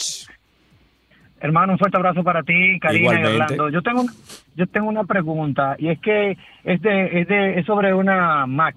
Yo tengo una, una MacBook Air, Orlando, y desde hace varios días me está saliendo un mensaje cuando entro a Google Chrome, me está saliendo un mensaje que me dice que en el futuro, si yo no si yo no actualizo el software 13 punto algo, no podré como que utilizar eh, todas las habilidades del Google Chrome.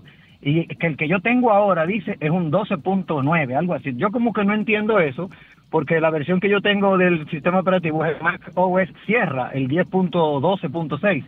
¿Qué, qué, ¿Cómo puedo yo actualizarme? ¿Qué debo hacer? ¿Debo, de salir- ¿Debo de desinstalar uno para poner otro? ¿Qué se puede hacer ahí? ¿Qué tanto tiempo tiene, qué tanto tiempo tiene esa Mac?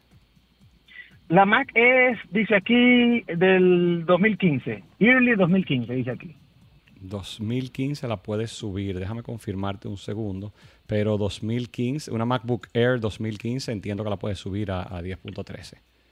Eh, Bueno, en lo o que le damos yo la respuesta a Manuel. El punto principal es si tienes que quitar, eh, tienes que quitar Sierra.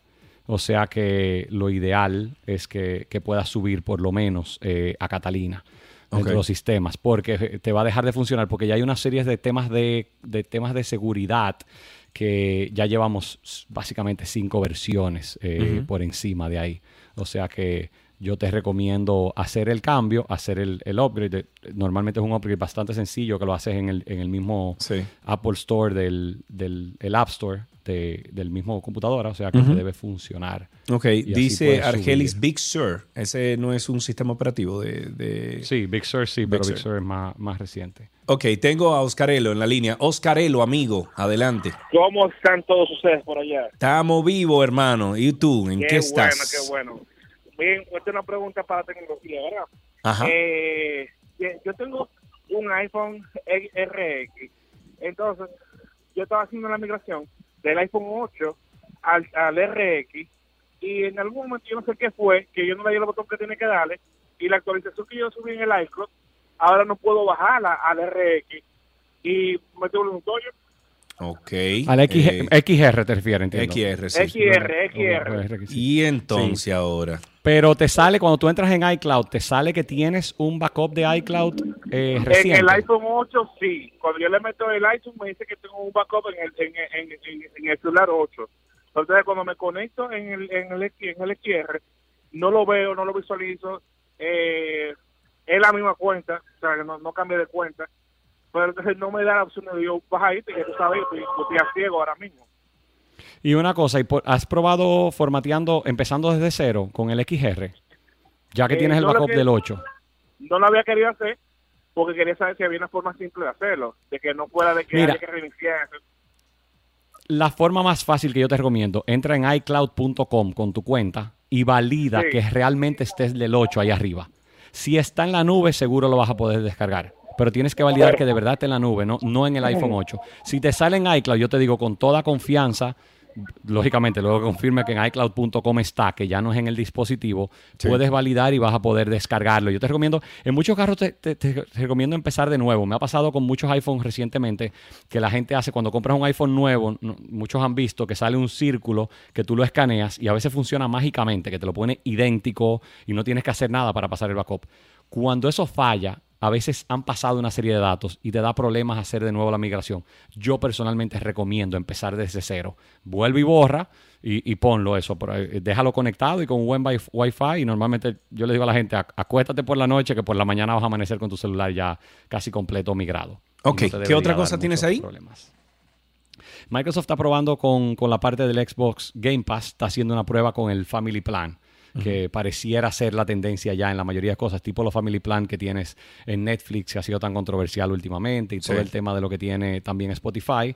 Parece que Microsoft se va a unir a eso eh, para las familias que utilizan en diferentes ámbitos toda la parte de juego, que puedan tenerlo. Ya salió en países, me sorprendió que salió en un país latinoamericano, porque salió en Colombia eh, y en Irlanda, o sea que hay que ver eh, si pronto eh, llega el lanzamiento a que venga. Daniel aquí. Doral quiere saber tu opinión sobre el conflicto China-Taiwán con respecto a la producción de semiconductores. Uy, grave, en mi opinión. Ahora mismo eh, te puedo decir que tengo un par de semanas que casi solo leo cosas de eso por el caso de Taiwán. Hay una serie de semiconductores que solamente se producen en Taiwán a nivel mundial. Y estamos hablando de semiconductores, desde el radio de un carro, que es el que ustedes le oyen siempre en New York Times, que han hecho muchos artículos de eso, hasta lo que usan los dispositivos médicos, los que usan máquinas de resonancia, los que usan una computadora. Entonces, de verdad, cualquier cosa que pase alrededor de Taiwán, me parece que puede a nivel tecnológico paralizar el mundo. Entonces, realmente es algo preocupante. No, no entro en la parte del conflicto, pero a nivel Sí. tecnológico sería bastante catastrófico, principalmente por lo larga que están las, li- las listas de espera de muchos equipos y muchos productos. O sea, Aquí que- hay una pregunta que creo que se asimila a cuando tú vas donde un barbero y tú le preguntas, ¿a qué barbero vas tú? ¿Qué, ¿Qué teléfono usas tú? Dice, pregunta Daniel a través de YouTube. Yo normalmente tiendo a tener un, yo lo, lo voy a poner, no te voy a responder lamentablemente, no te puedo responder de una forma muy puntual porque normalmente lo sacan de contexto, pero yo trato siempre de tener el, uno de los iPhones más recientes que pueda Sí. y uno de los Androids más recientes que, que pueda. Ok. Eh, cuando digo Android más reciente, eh, hay varias opciones. Ahora mismo las opciones de Samsung están muy buenas de nuevo. Yo no siempre he sido quizás el, el- el más fan en sus momentos por, por el software. Y ahora mismo para mí la versión nueva de- del OnePlus, eh, eh, en mi opinión, es el mejor Android que hay dentro de los gustos y del software que tiene, aparte de los píxeles. O sea que Muy bien, yo nosotros, tengo- ahora mismo en la mano tengo un iPhone. O Gaby, acaba- mi, Gaby, mi esposa, acaba de comprar un, un- porque emigró también para la red Google Fi y compramos un Android de 50 dólares, loco, un Samsung, con todos los poderes 5G y de todo. Digo yo, diantre. Mira lo- serie, serie A. No sé, una ¿tienes cuestión de ese, un Samsung Una serie. A. La serie A es excelente por unos precios. 50 dólares, loco, un teléfono con una pantalla grandísima. Digo, ¿y qué es esto, por Dios? ¿Con qué terminamos? Con cuatro cámaras. Todo, loco, todo. Bueno. Mañana es el evento de- del lanzamiento, ahora que mencionamos, el lanzamiento de Samsung, que se esperan los nuevos celulares, eh, el, el Fold eh, y el Flip. O sea que hay que ver qué lanzan mañana, pero ya su, su cuarta versión, ya son celulares súper robustos, súper esperados. O sea que eh, vamos a ver eh, con qué vienen, porque ha sido súper esperado, ya que es, eh, han dividido inteligentemente a principio de año su serie S y a esta parte, eh, a- en esta altura del año, la, la parte de los que se doblan, de los que tienen pantalla flexible. O sea que hay que ver, porque va a ser unos celulares, se, espera un celular de, muy alta gama, posiblemente lo más avanzado que haya hasta este momento, que siempre es una competencia entre el último que saque. Muy bien. Bueno, pues muchísimas gracias como siempre Orlando por todas estas informaciones. Si quieren eh, comunicarse con Orlando o con, con cualquier miembro de su equipo Nerdot, lo pueden hacer a través de redes sociales, arroba Nerdot con T al final. Soporte, asesoría, seguimiento de proyectos tecnológicos, redes, Wi-Fi, etcétera. Ahí están en una nueva dirección, calle José Andrés Aibar Castellanos, número 173, El Vergel. El teléfono es el 809-732-5200. Hasta aquí, artículos tecnológicos.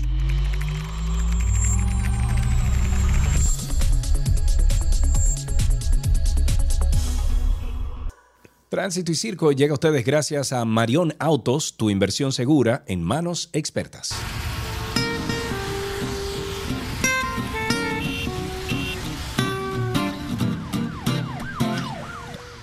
Estamos ya en Tránsito y Circo. La idea siempre es que ustedes produzcan este segmento y nos digan cómo está la calle, cómo está el tránsito, cómo anda el circo. Al 829-236-9856 o a todos los que están a través de Twitter Spaces. También pueden por ahí solicitar ser hablantes y participar con nosotros. Nos escuchan en vivo también a través de nuestra página 12y2.com y en vivo a través de YouTube, que también es una forma como pueden participar con nosotros. Yes. Vamos a ver, tenemos aquí eh, y, nos hacemos eco de una denuncia que nos, pase- nos pasó nuestro oyente Estefano.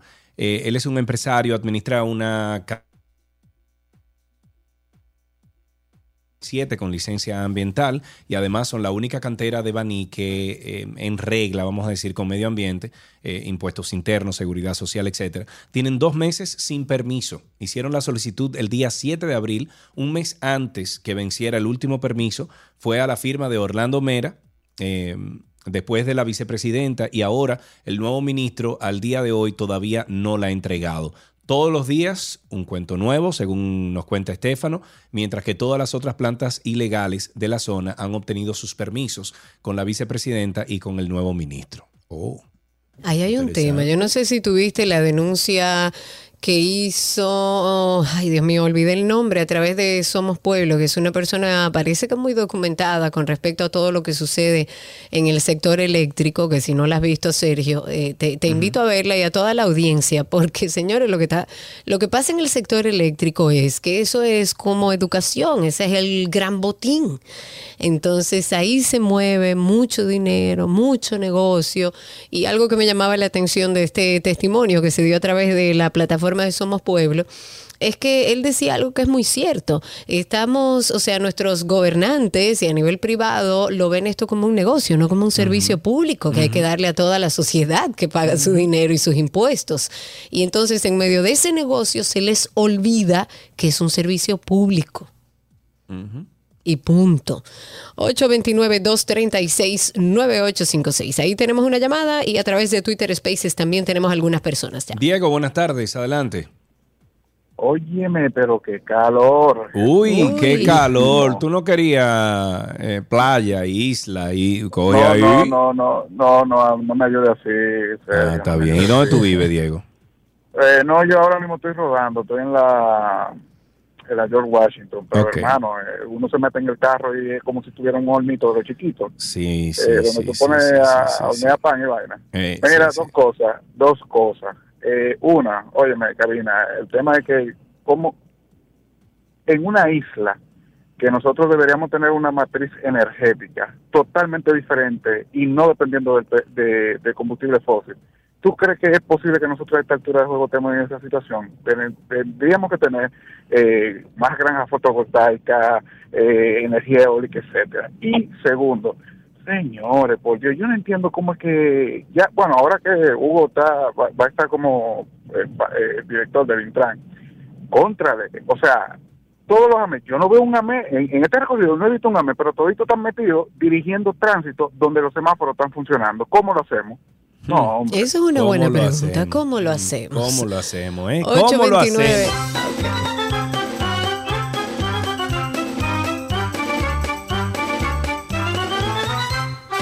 Vamos a Spaces. En Spaces tengo a Daniel. Adelante, Dani. Habilita tu micrófono. Cuéntanos. Estamos en Tránsito y Circo. Ustedes recuerden que pueden hablar por Twitter Spaces buscándonos como 12 y 2. Cuéntanos, Dani. Cuánta envidia le tengo a ustedes, ¿eh? Ah, sí. ¿y ¿Por qué? Oh, siempre están diciendo que hace calor allá.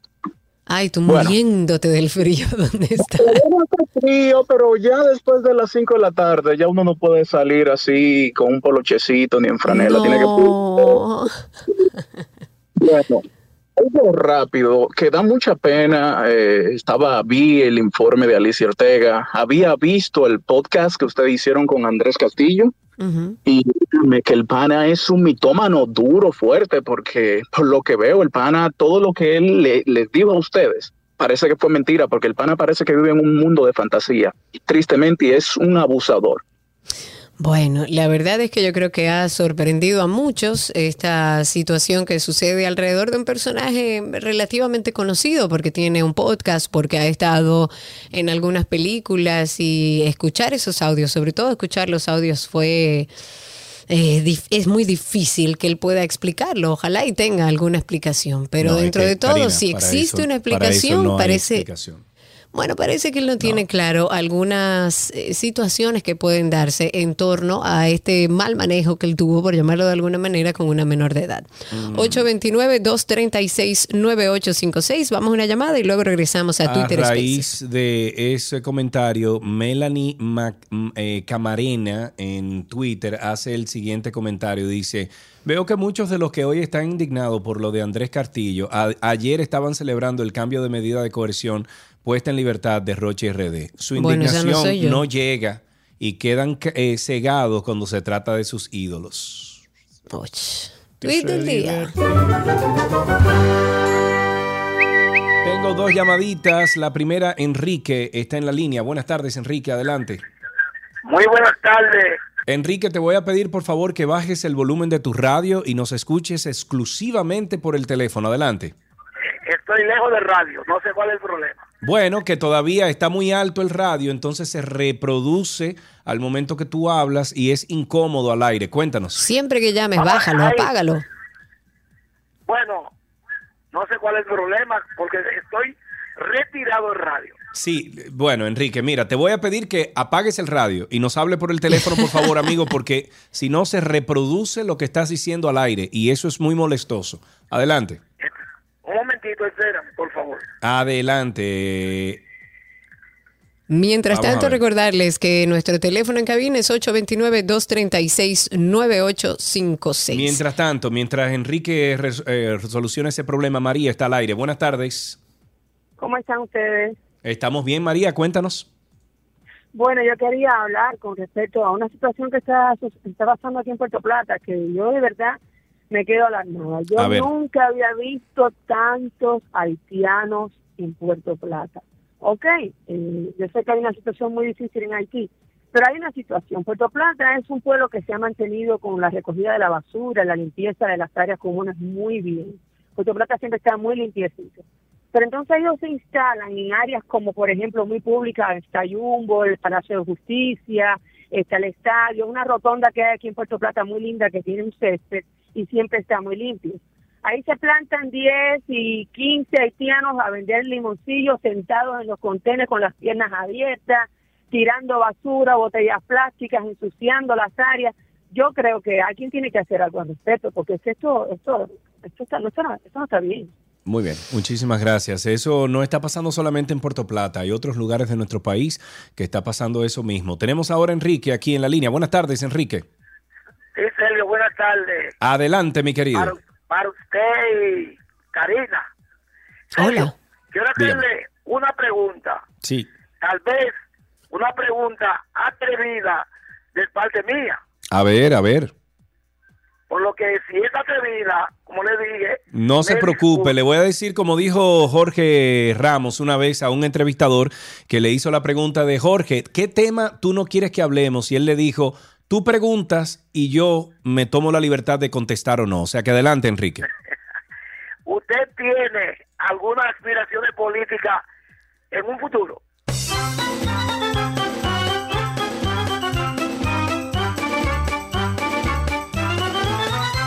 Ahí tenemos a JR. Buenas tardes, JR, adelante. Buenas tardes. Un comentario reflexivo. ¿Quién era que le manejaba la prensa y las redes a nuestro ex querido presidente Danilo Medina? Porque yo veo ahora, yo veo, yo veo, yo veo por ejemplo a Binader. Ajá. Perfecto. Lo de los mineros, chulísimo. Fue, Sí, estaba ahí cuando lo sacaron. Eh, óyeme, eso da una sensación de humano. Lo veo Lo- bien, lo- lo veo bien que el presidente bien. haya recibido ahí a la los mineros. pregunta, el tema, el tema es, por ejemplo, cuando Danilo eh, se caía en un meteorito arriba de una escuela pública y Danilo no hablaba.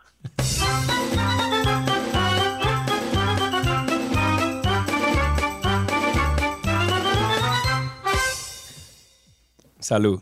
Achú. Sigue, sigue. sigue. Polvo de Sahara se llama eso. ok, vámonos a Spaces, que tengo a varias personas. Voy a empezar con Lucas. Adelante, Lucas, habilita tu micrófono. Recuerden que estamos en vivo a través de Twitter. Nos encuentran como 12 y 2. Adelante, Lucas, cuéntanos. Buenas tardes, chicos. Mire, precisamente, una pequeñita denuncia. Yo estoy precisamente llegando después de la rotonda, cuando tú llegas a Punta Cana, la primera rotonda. Inmediatamente después está el Blue Mall.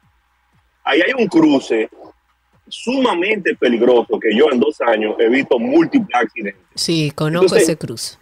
Entonces están esperando que se mueran cuánta gente pase algo. O sea, eh, por favor, Hugo Vera, ¿a quién es que le vamos a rogar?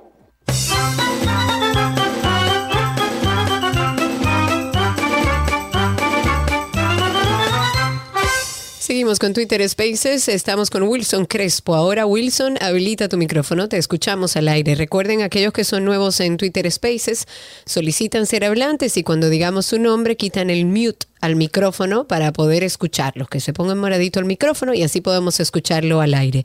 Una vez más, Wilson Crespo, habilita tu micrófono para que podamos escucharte al aire. Adelante, ¿Tú Wilson. sabes lo que? Espérate, espérate, bájale a Wilson. ¿Tú sabes lo que yo me acordé? Cuando yo iba a- al centro español en Santiago, a la piscina, o me pasaba las tardes de fin de semana allá, que decían, Sergio Carlos, por favor, se le espera en recepción. Sergio Carlos. ¿Y para qué te...? pues tú le acabas de decir, Wilson, a- ahora el micrófono. es el mismo tonito que usaba. Wilson, adelante, cuéntanos. Así me pasó.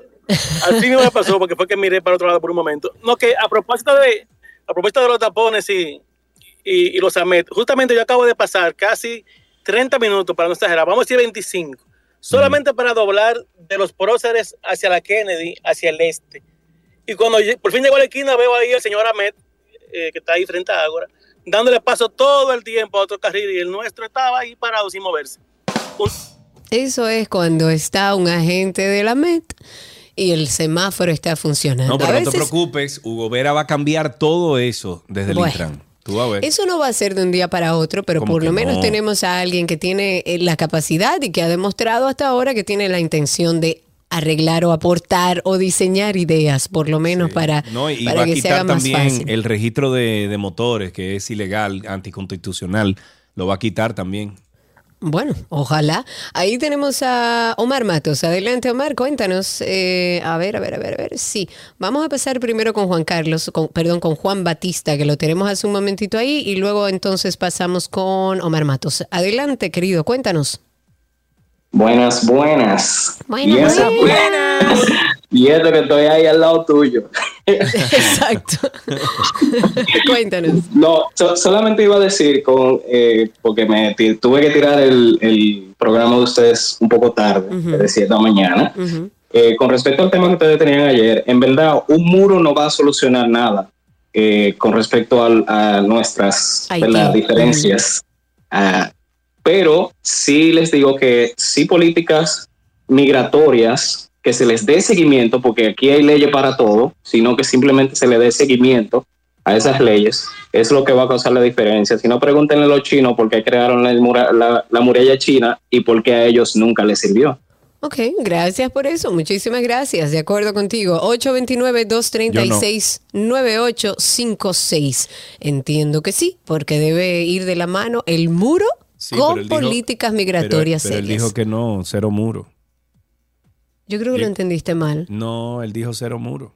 Que no es el muro. El muro no, no, no es hace que el nada muro ahí. no es la solución. El muro es No, parte claro, de cuando una serie de, Haití, Cuando eso comiencen a decisiones. matar gente allá en, en, en masas y comienza la gente de Haití a pasarse, yo quiero saber cómo tú lo vas a parar, con qué política migratoria tú vas a ir a la, a la cuenca, por ejemplo, perdón, ¿cómo que se llama? La cordillera septentrional. No, perdón. ¿Cómo que se llama eso allá arriba? Eh, Dios mío.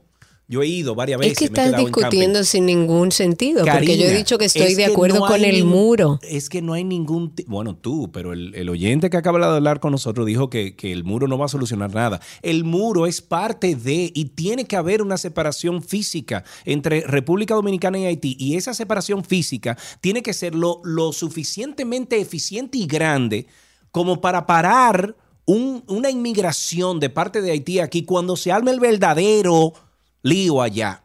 Porque por la sierra, por allá arriba, no, yo fui, Karina, yo me he quedado varias veces en, en campamento donde con nuestro carro, con un 4x4, tú te puedes tirar a Haití. Y yo pregunté la primera vez, yo dije, ven acá. ¿Y estamos en Haití? Y me dijeron, sí. Y digo, ¿y, dónde, y, dónde, ¿y por dónde nosotros pasamos a Haití? Dice, no, serio, allá arriba no hay nada. O sea, Yo estoy de un acuerdo con el muro. y A mí me parece que el muro es indispensable, no así la única solución. Si No, ponen el muro y no hay políticas claras a nivel de migración y de seguridad en ese entorno, entonces no sirve de nada porque se volarán, entrarán por la puerta. O sea, eh, acuerdo. sería, sería exactamente lo mismo. Yo creo que tiene que ir de la mano también con políticas migratorias claras. Eh, comentar también una rueda de prensa que se estuvo dando, en la cual no fue invitado el medio digital Somos Pueblo Media. La empresa distribuidora de electricidad del norte, de Norte, ha anunciado que va a someter a la justicia a este medio por realizar acusaciones, según ellos, irresponsables e infundadas. Ah, somos pueblo.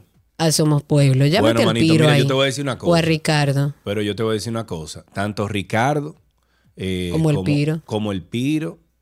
Tú puedes llamarlo lo que tú quieras, que son unos locos lo que tú quieras. Pero esos dos, antes de tirar una cuestión, ellos lo investigan. No, ellos locos no son. Ellos, locos exacto. no son. No, pero digo loco, diga, ah, estos locos. No. Esa No, gente ellos, lo que, ellos lo que no tienen miedo de decir cualquier cosa. Exacto. Eh, para ponerlos un poco en contexto y ojalá podamos conseguir al Piro o a Ricardo para que nos ambienten más. Eduardo Sánchez Tolentino, que es al que le llamamos el Piro, denunció el pasado 16 de julio a través justamente de su canal de YouTube Somos Pueblo Media que la empresa de electricidad había adjudicado el 13 de ese mismo mes 222, bueno, casi 23 millones de pesos a la empresa Eléctricos Profesionales para la adquisición de cables concéntricos en una serie, con una serie de irregularidades que ellos plantearon en, en ese video. Un día después, esta entidad suspendió la adjudicación luego de la denuncia y anunció que iniciaría las investigaciones del lugar hasta lograr esclarecer todo. Dentro de la denuncia que realizó Somos Pueblo Media, se especifica que el comité de compras aprobó y firmó el acto administrativo mediante el cual se determinó que la empresa Eléctricos Profesionales cumplía para proveer estos cables concéntricos. Esto a pesar de que en la oferta técnica la misma presentó la certificación de, de ISO vencida el pasado 27 de junio y en- eh, además las certificaciones UL de, cables distintos a los ofertados y bueno, otras irregularidades. Eh, ¿Conseguimos el Piro o a Ricardo? No, no podemos hablar con ellos. No sé, déjame. eh, eh, tírale a Ricardo ahí, Cindy, a ver si. Pero lo dije antes de empezar a hablar. Ojalá podamos conseguir a, a uno de ellos dos y podamos hablar con ellos para que nos explique un poco sobre esto. Si ustedes no han visto el video, pueden verlo. Yo lo vi, sé de qué se trata. Eh, bueno, como todo, ellos tienen derecho a demandarlos diciendo que es mentira y le tocará a Somos Pueblo, que regularmente están muy bien documentados y avalados sus comentarios, eh, defender su postura y su denuncia que Claro. hicieron a través de este medio. Bueno, eh, con el tema esto de las denuncias eh, sobre abuso sexual, etcétera, eh, alguien llamado Caelestías, Caelestías, parece que una joven, eh, dice lo siguiente, yo fui un día a la policía a denunciar a un tipo que me acosaba de manera online, o sea, en línea. Yo no sabía quién era, pero tenía mis sospechas y el día que supe quién era, fui a poner la denuncia en el Departamento de Crímenes y Delitos Tecnológicos. Adivinen qué me dijeron. Ya, ahí se queda el tweet. Nada, Bueno, exactamente dice, eso. Dice un segundo tweet que no podía hacer nada porque básicamente el tipo no me había hecho nada y el pana tenía como dos o tres años acosándome. Al final el pana me dejó en paz porque se fue de RD. Oye eso. Es que yo, yo creo, oye, voy a decir una tontería garrafal, garrafal. Todos los que manejen temas de acoso a la mujer y de abuso a la mujer, que sean mujeres. Porque es que para que sean hombres los que manejan eso, tienen que estar muy claras las, eh, los protocolos y ni así se cumplen. Y de verdad, señores, nosotros tenemos tan instalado el tema del machismo en nuestro país que hay muchos hombres que de, ver- de verdad entienden, por ejemplo, que lo que le pasó a esta jovencita de 14 años con Andrés no es nada. De verdad entienden, pero ¿y qué fue lo que hizo? ¿Y cuál era? O sea, de verdad lo entienden. Tiene que haber una mirada más sensible alrededor de estos temas y Tiene gente que, pueda haber- entenderlo. Tiene que haber una acción física. Tiene que haber una acción física para que, sí, para que pero la gente sensible para entienda que eso- entenderlo. señores, una, una a- acosación o, o- o acosar a alguien puede ser incluso verbal, puede ser a través de línea, puede ser... Hay muchas formas de acoso. Tenemos dos llamaditas, Karina. Primero empezamos con Ángel. Buenas tardes, Ángel. Ah, no, trancó. Vámonos entonces con Bartolomé. Adelante. Buena, buena, hermano. ¿Cómo están ustedes? Adelante, mi amigo. Estamos aquí. Estaba diciendo con respecto al, a, la, a la separación de Haití y República Dominicana, ese muro es necesario, porque en primer lugar los haitianos van a tener menos acceso cuando quiera, pero aparte de eso, el Estado dominicano tiene que poner un guardia ahí que no coja dinero para que para que el otro pase, pues yo conozco Estamos de como- acuerdo. Lo que pasa es que yo me refiero, amigo, a que, por ejemplo, allá arriba, que eso tiene un nombre específico. ¿Dónde era que estaban los aguacates? ¿Cómo se llama eso? ¿Dónde estaban los aguacates? En Valle Sierra de Nuevo. Bauruco. En Valle Nuevo. Em, no. Pero No, es que hay aguacate creo por todos los lados en este país. No, creo que es la Sierra de Bauruco, eh, que hace, por favor, alguien que me ayude en YouTube o algo, que me ayuden. Creo que es la Sierra de Bauruco, que está justo en la frontera. Por esa Sierra de Bauruco, ahí, Karina, eh, entra todo el que quiere con su mochilita desde Haití. Lo que quiera. Entonces, tiene que haber, sí, no creo que sea eh, lo que va a solucionar el tema de inmigración haitiana. Honestamente, no creo. No. Sin embargo, le pone una traba más. Le pone. ¿Tú te imaginas que Estados Unidos, por ejemplo, y, y México no tuviera los tres cheles de, de frontera que tienen física? ¿Tú te imaginas la cantidad de gente que ya es mucha que entra a Estados Unidos? Uy, sí. Entonces, es lo mismo, es una traba más. En Sierra No de es que- Bauruco hay mismo, aguacates y frontera invisible. Exactamente, Sierra de Bauruco. Yo me he quedado varias veces en camping ahí y de noche tú oyes los cuatro o cinco de haitianos pasar y tú le dices, "Eh, mi hermano, y nada, y pasan como... Pero tú eres guapo porque... No, porque era un Bueno, en grupo otras grande. circunstancias, No, claro. pero también. nosotros íbamos un grupo grande y, y armados y cosas. Dice, me dicen que buena parte de la sierra, tal como tú dices, tú la transitas y no sabes en dónde estás. Si estás Pero en es lo Haití que te digo. o en un estás en República en un momento, yo tengo fotos incluso. En un momento, yo le pregunto por la radio, éramos como cuatro o cinco vehículos, cuatro por cuatro. Y por la radio yo llamo y le digo, señores, ¿dónde estamos? ¿Estamos en Haití? Y alguien me responde, sí, claro. Y digo, ¿y dónde cruzamos? Y dice, no, es que no hay una división física, Sergio.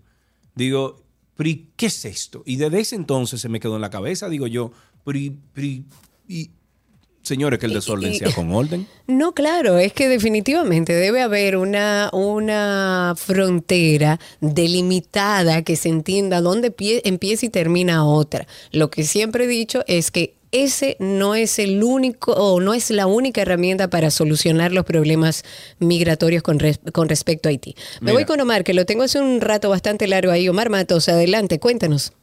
Saludos, saludos, mi gente. Bienvenido. ¿Todo bien? El espacio estelar, como siempre. Gracias. Me gusta, me gusta la posición de, de Sergio en cuanto a la división de nuestro país con Haití. Es correcto. Quiero también llamarle la atención a, a- a turismo, de que la música, la, la bachata está acabando en Europa, en Japón. Y hay hasta una capital de la bachata, que es Madrid, para que no nos dejemos robar la plaza. Gracias. Gracias a usted por eso. 829-236-9856. Tengo a otra persona a través de Twitter Spaces que se llama Jackie Méndez. Adelante, Jackie, habilita tu micrófono inmediatamente y podemos escucharte al aire. Cuéntanos, Jackie. Jackie, Jackie Méndez, recuerda que tienes que quitar Hola, hola Karina, hola Sergio. Hola, bienvenida. Gracias.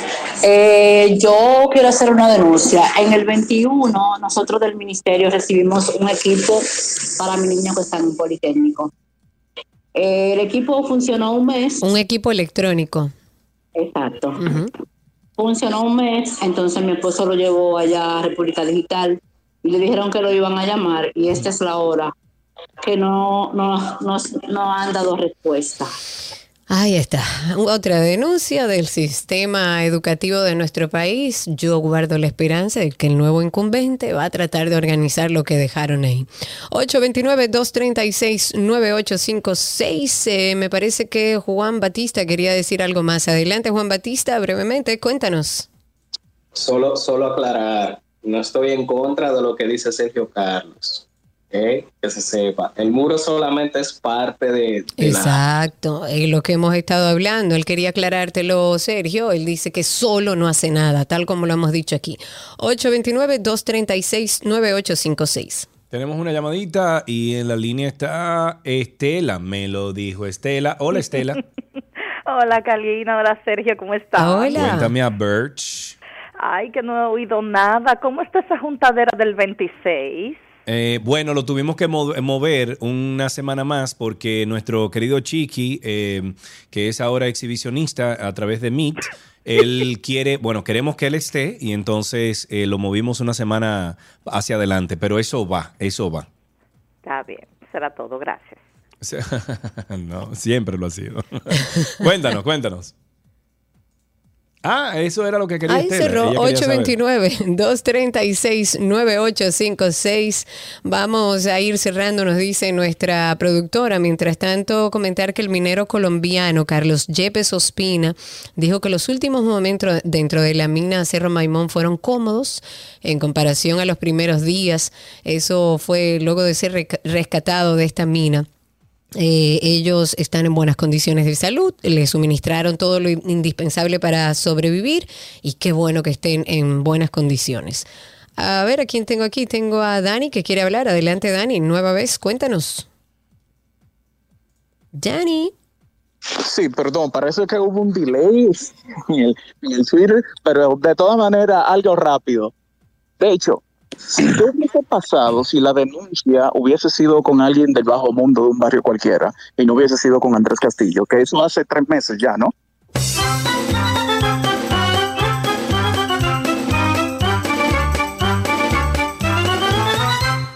Con esto terminamos Tránsito y Circo. Seguimos con más contenido aquí en 12 y 2.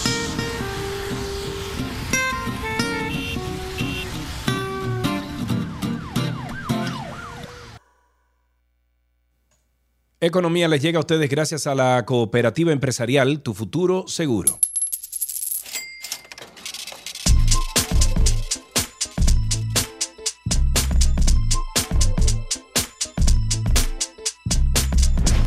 Ay, mi cuarto, estamos en economía y cuando hablamos de economía y hablamos de temas económicos, tenemos que acompañarnos de Wilson Ariel Dicen de culturafinanciera.rd.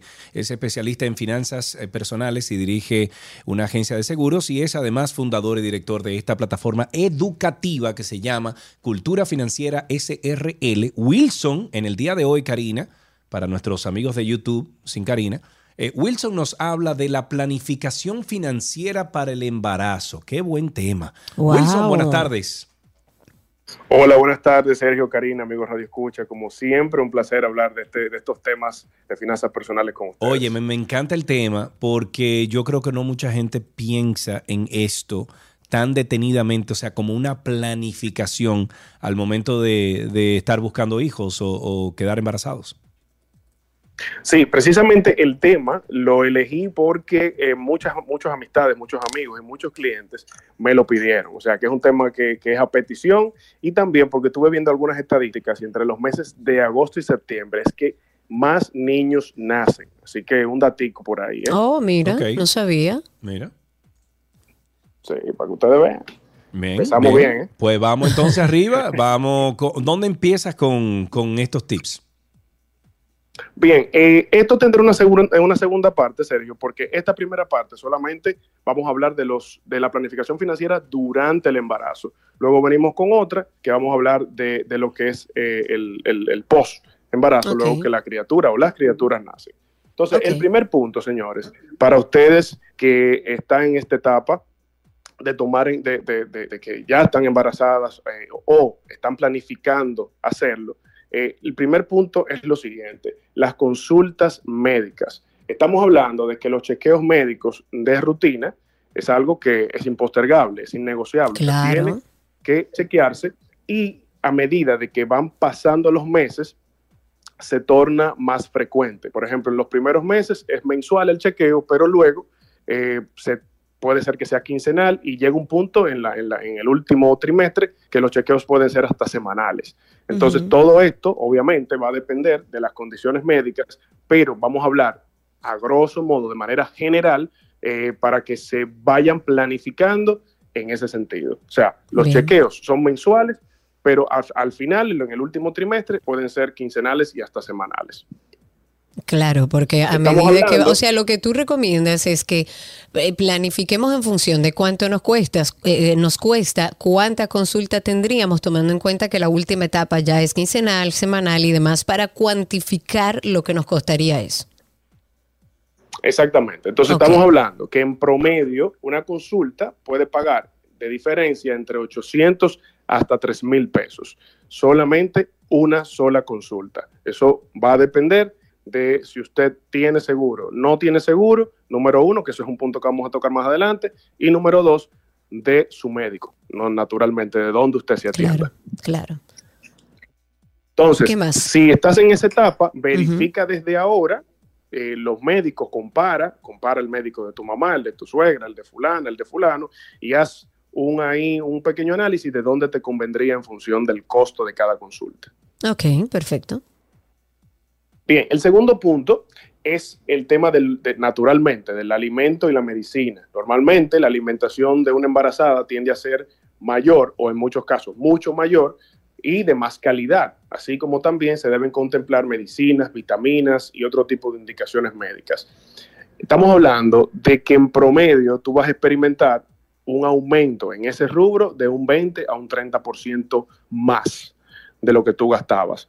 Estamos hablando de que claro. la comida, eh, eh, la, la, calidad va a ser mayor, la cantidad uh -huh. va a ser mayor, esos potes de helado que ustedes piden cuando están en, en esa etapa. Están, Eso sí es verdad. Ya, ya, no, ya, ya, no son de que tráeme, tráeme un chin de helado, no, no, no, una pinta de helado completa. Bueno, yo no pedía pinta, Entonces, yo le decía, tráeme cuatro o cinco paletas de helado de chinola, por favor.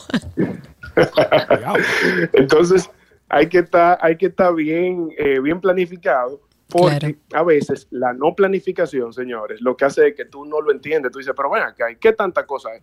Bueno, eso es natural y hay que entenderlo. Por eso que yo soy siempre pro, pro planificación claro. y, y, esta no es la excepción. Perfectísimo. ¿Qué otra cosa? Nos vamos a temas de seguro médico. Sí, miren, es súper importante que ustedes se sienten y verifiquen las coberturas de su seguro médico para saber exactamente eh, qué cubre y cuáles procedimientos están fuera de su plan de seguros. Entonces, esto te va a dar una, un beneficio y es que tú puedes incrementar la cobertura de tu seguro por un monto mínimo, porque ya lo tienes, y esto en caso de que se presente una complicación o un tema que haya que resolver o, o una cirugía que haya que hacer de, de- de último minuto, te lo va, te lo puede incluir en, en un plan. ¿Puede que una persona eh, embarazada ampliar su seguro? Depende del seguro. Eh, bueno, sí, esto, esto depende del, del seguro, pero generalmente eh, se- se- eso, se- eso se puede. Los seguros son flexibles. Tú pagas una perfecto. diferencia y eso, y eso se hace, pero eso va a depender del Sí, y hay algunos seguros que tú no puedes, no sé si lo hablaron porque me paré un momentico a buscar agua, pero mientras estás embarazada no puedes sacar el seguro. Tiene que ser antes de tú eh, concebir, o sea, antes de, de- de tú incluso saber que tú tienes el embarazo. Exactamente, qué buen, qué buen punto, porque es, eh, precisamente hablo de que tú puedes hacer la- el cambio, o sea, tú puedes incrementar la cobertura, pero de sacar, de sacar el seguro, ahí se torna un poquito ya más difícil. Sí, ya Vuelvo sacarlo más repito, vuelvo y complicado. repito, es bueno, es bueno de todos modos, señores, hacer su investigación, porque hay, el- es que las empresas ya están cambiando a un nivel tan rápido que todas las empresas tienen procesos diferentes. Entonces, hay, hay quizá una empresa que sí lo haga, otras que no. Estamos hablando aquí de generalidades. Entonces, de todo modo, tómense el tiempo y comparen una empresa u otra. Ok, perfecto. Y si hablamos de artículos para el bebé, porque eso es sí o sí, eso también son eh, cosas indispensables. Exactamente. Bueno, en ese sentido, eh, este, este yo creo que es el rubro más eh, costoso, más Sí, señor. importante, porque aquí eh, tú vas a tener todo lo que, todos los utensilios. eh, estamos hablando de cuna, coche, esterilizador, extractor, silla de carro. estamos hablando de un, un paquete de productos que son sí o sí porque la criatura viene por ahí y usted tiene que activarse con eso. Entonces, para eso usted hace su lista con tiempo, verifica eh, en cuáles momentos del año las tiendas ponen ciertos especiales y, y se dirige a ellas, o si le conviene mejor pedirlas por internet. Eh, haga esa comparación porque usted puede experimentar un ahorro interesante allí. Eh, no voy a hablar de porcentajes porque obviamente eso depende de cada quien, pero es un, es un buen ahorro si, si lo haces con tiempo. Ahora, si esperas el último momento, vas a tener que comprar caro. Hay algunas cosas que han nacido ahora en esta época de sesiones fotográficas, de baby shower, de gender reveal. Todo esto hay que incluirlo dentro de los gastos que ya se hacen. Vamos a empezar con las sesiones fotográficas. ¿Deberíamos tomarlo en cuenta? Mira, me río cuando, cuando, te, cuando te escucho, Cari, porque precisamente ayer estaba hablando con mi esposa de que si, si, si este tema eh, es, es no- es obligatorio, porque yo estaba circunscribiéndome simplemente a lo, a lo que yo considero como gastos obligatorios. Y me dice ella, pero, pero tú no consideras obligatorio una sesión de fotos. Claro que sí, una sesión de fotos es obligatoria. Claro, Sí, es otra verdad, visión. Es verdad, es verdad. y, y yo me quedo como que, y después que ella me da esa explicación de- tan, tan, ¿verdad? Tan completa, no, porque mira lo que simboliza la sesión de foto, ese, ese primer eh, bebé o el segundo bebé, el- ese momento tan especial, el tú no capturarlo, óyeme, eso es un pecado capital.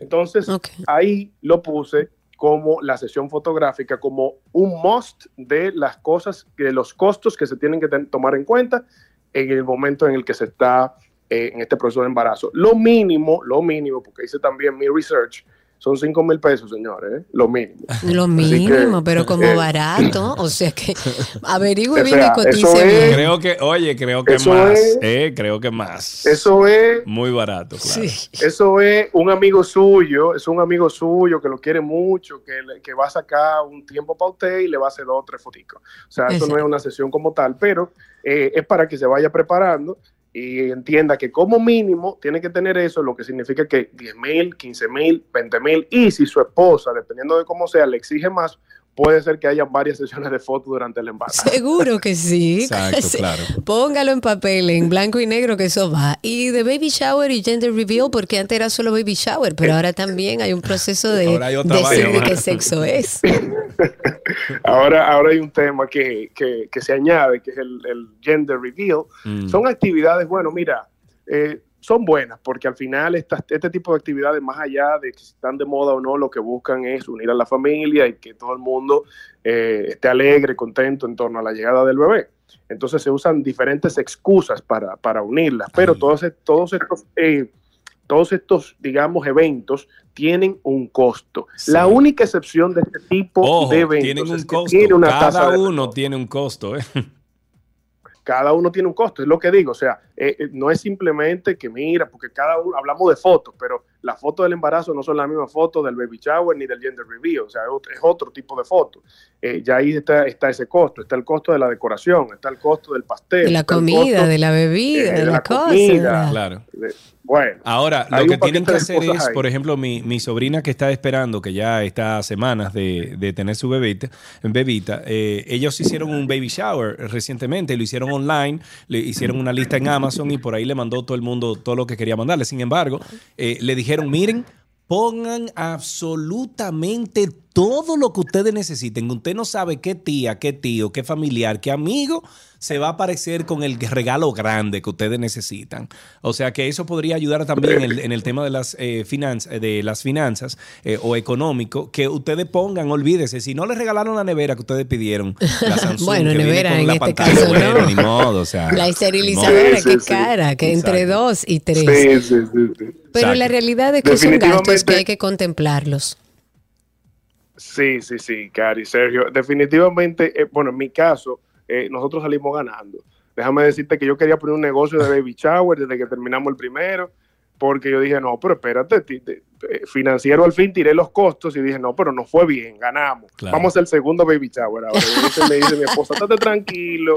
Dos o tres. tranquilo". Mira, Leandro dice a través de YouTube, dice, ahora es una fiesta para decir que están embarazados, otra para la re- re- revelación de sexo, otra para el baby shower, ya hartan, ¿eh? Dice.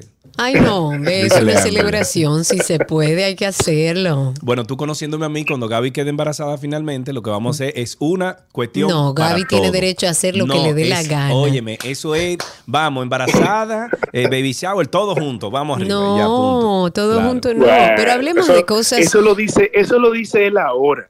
Déjalo tú lo tranquilo. Cuando Exacto. llegue el momento, él va a querer hacer tres actividades. Ah, Wilson, anótalo por ahí que se lo vamos a recordar. Vamos a finalizar con algo, eh, eh, bueno, indispensable que tenemos que calcular, que son los gastos del parto y de la hospitalización.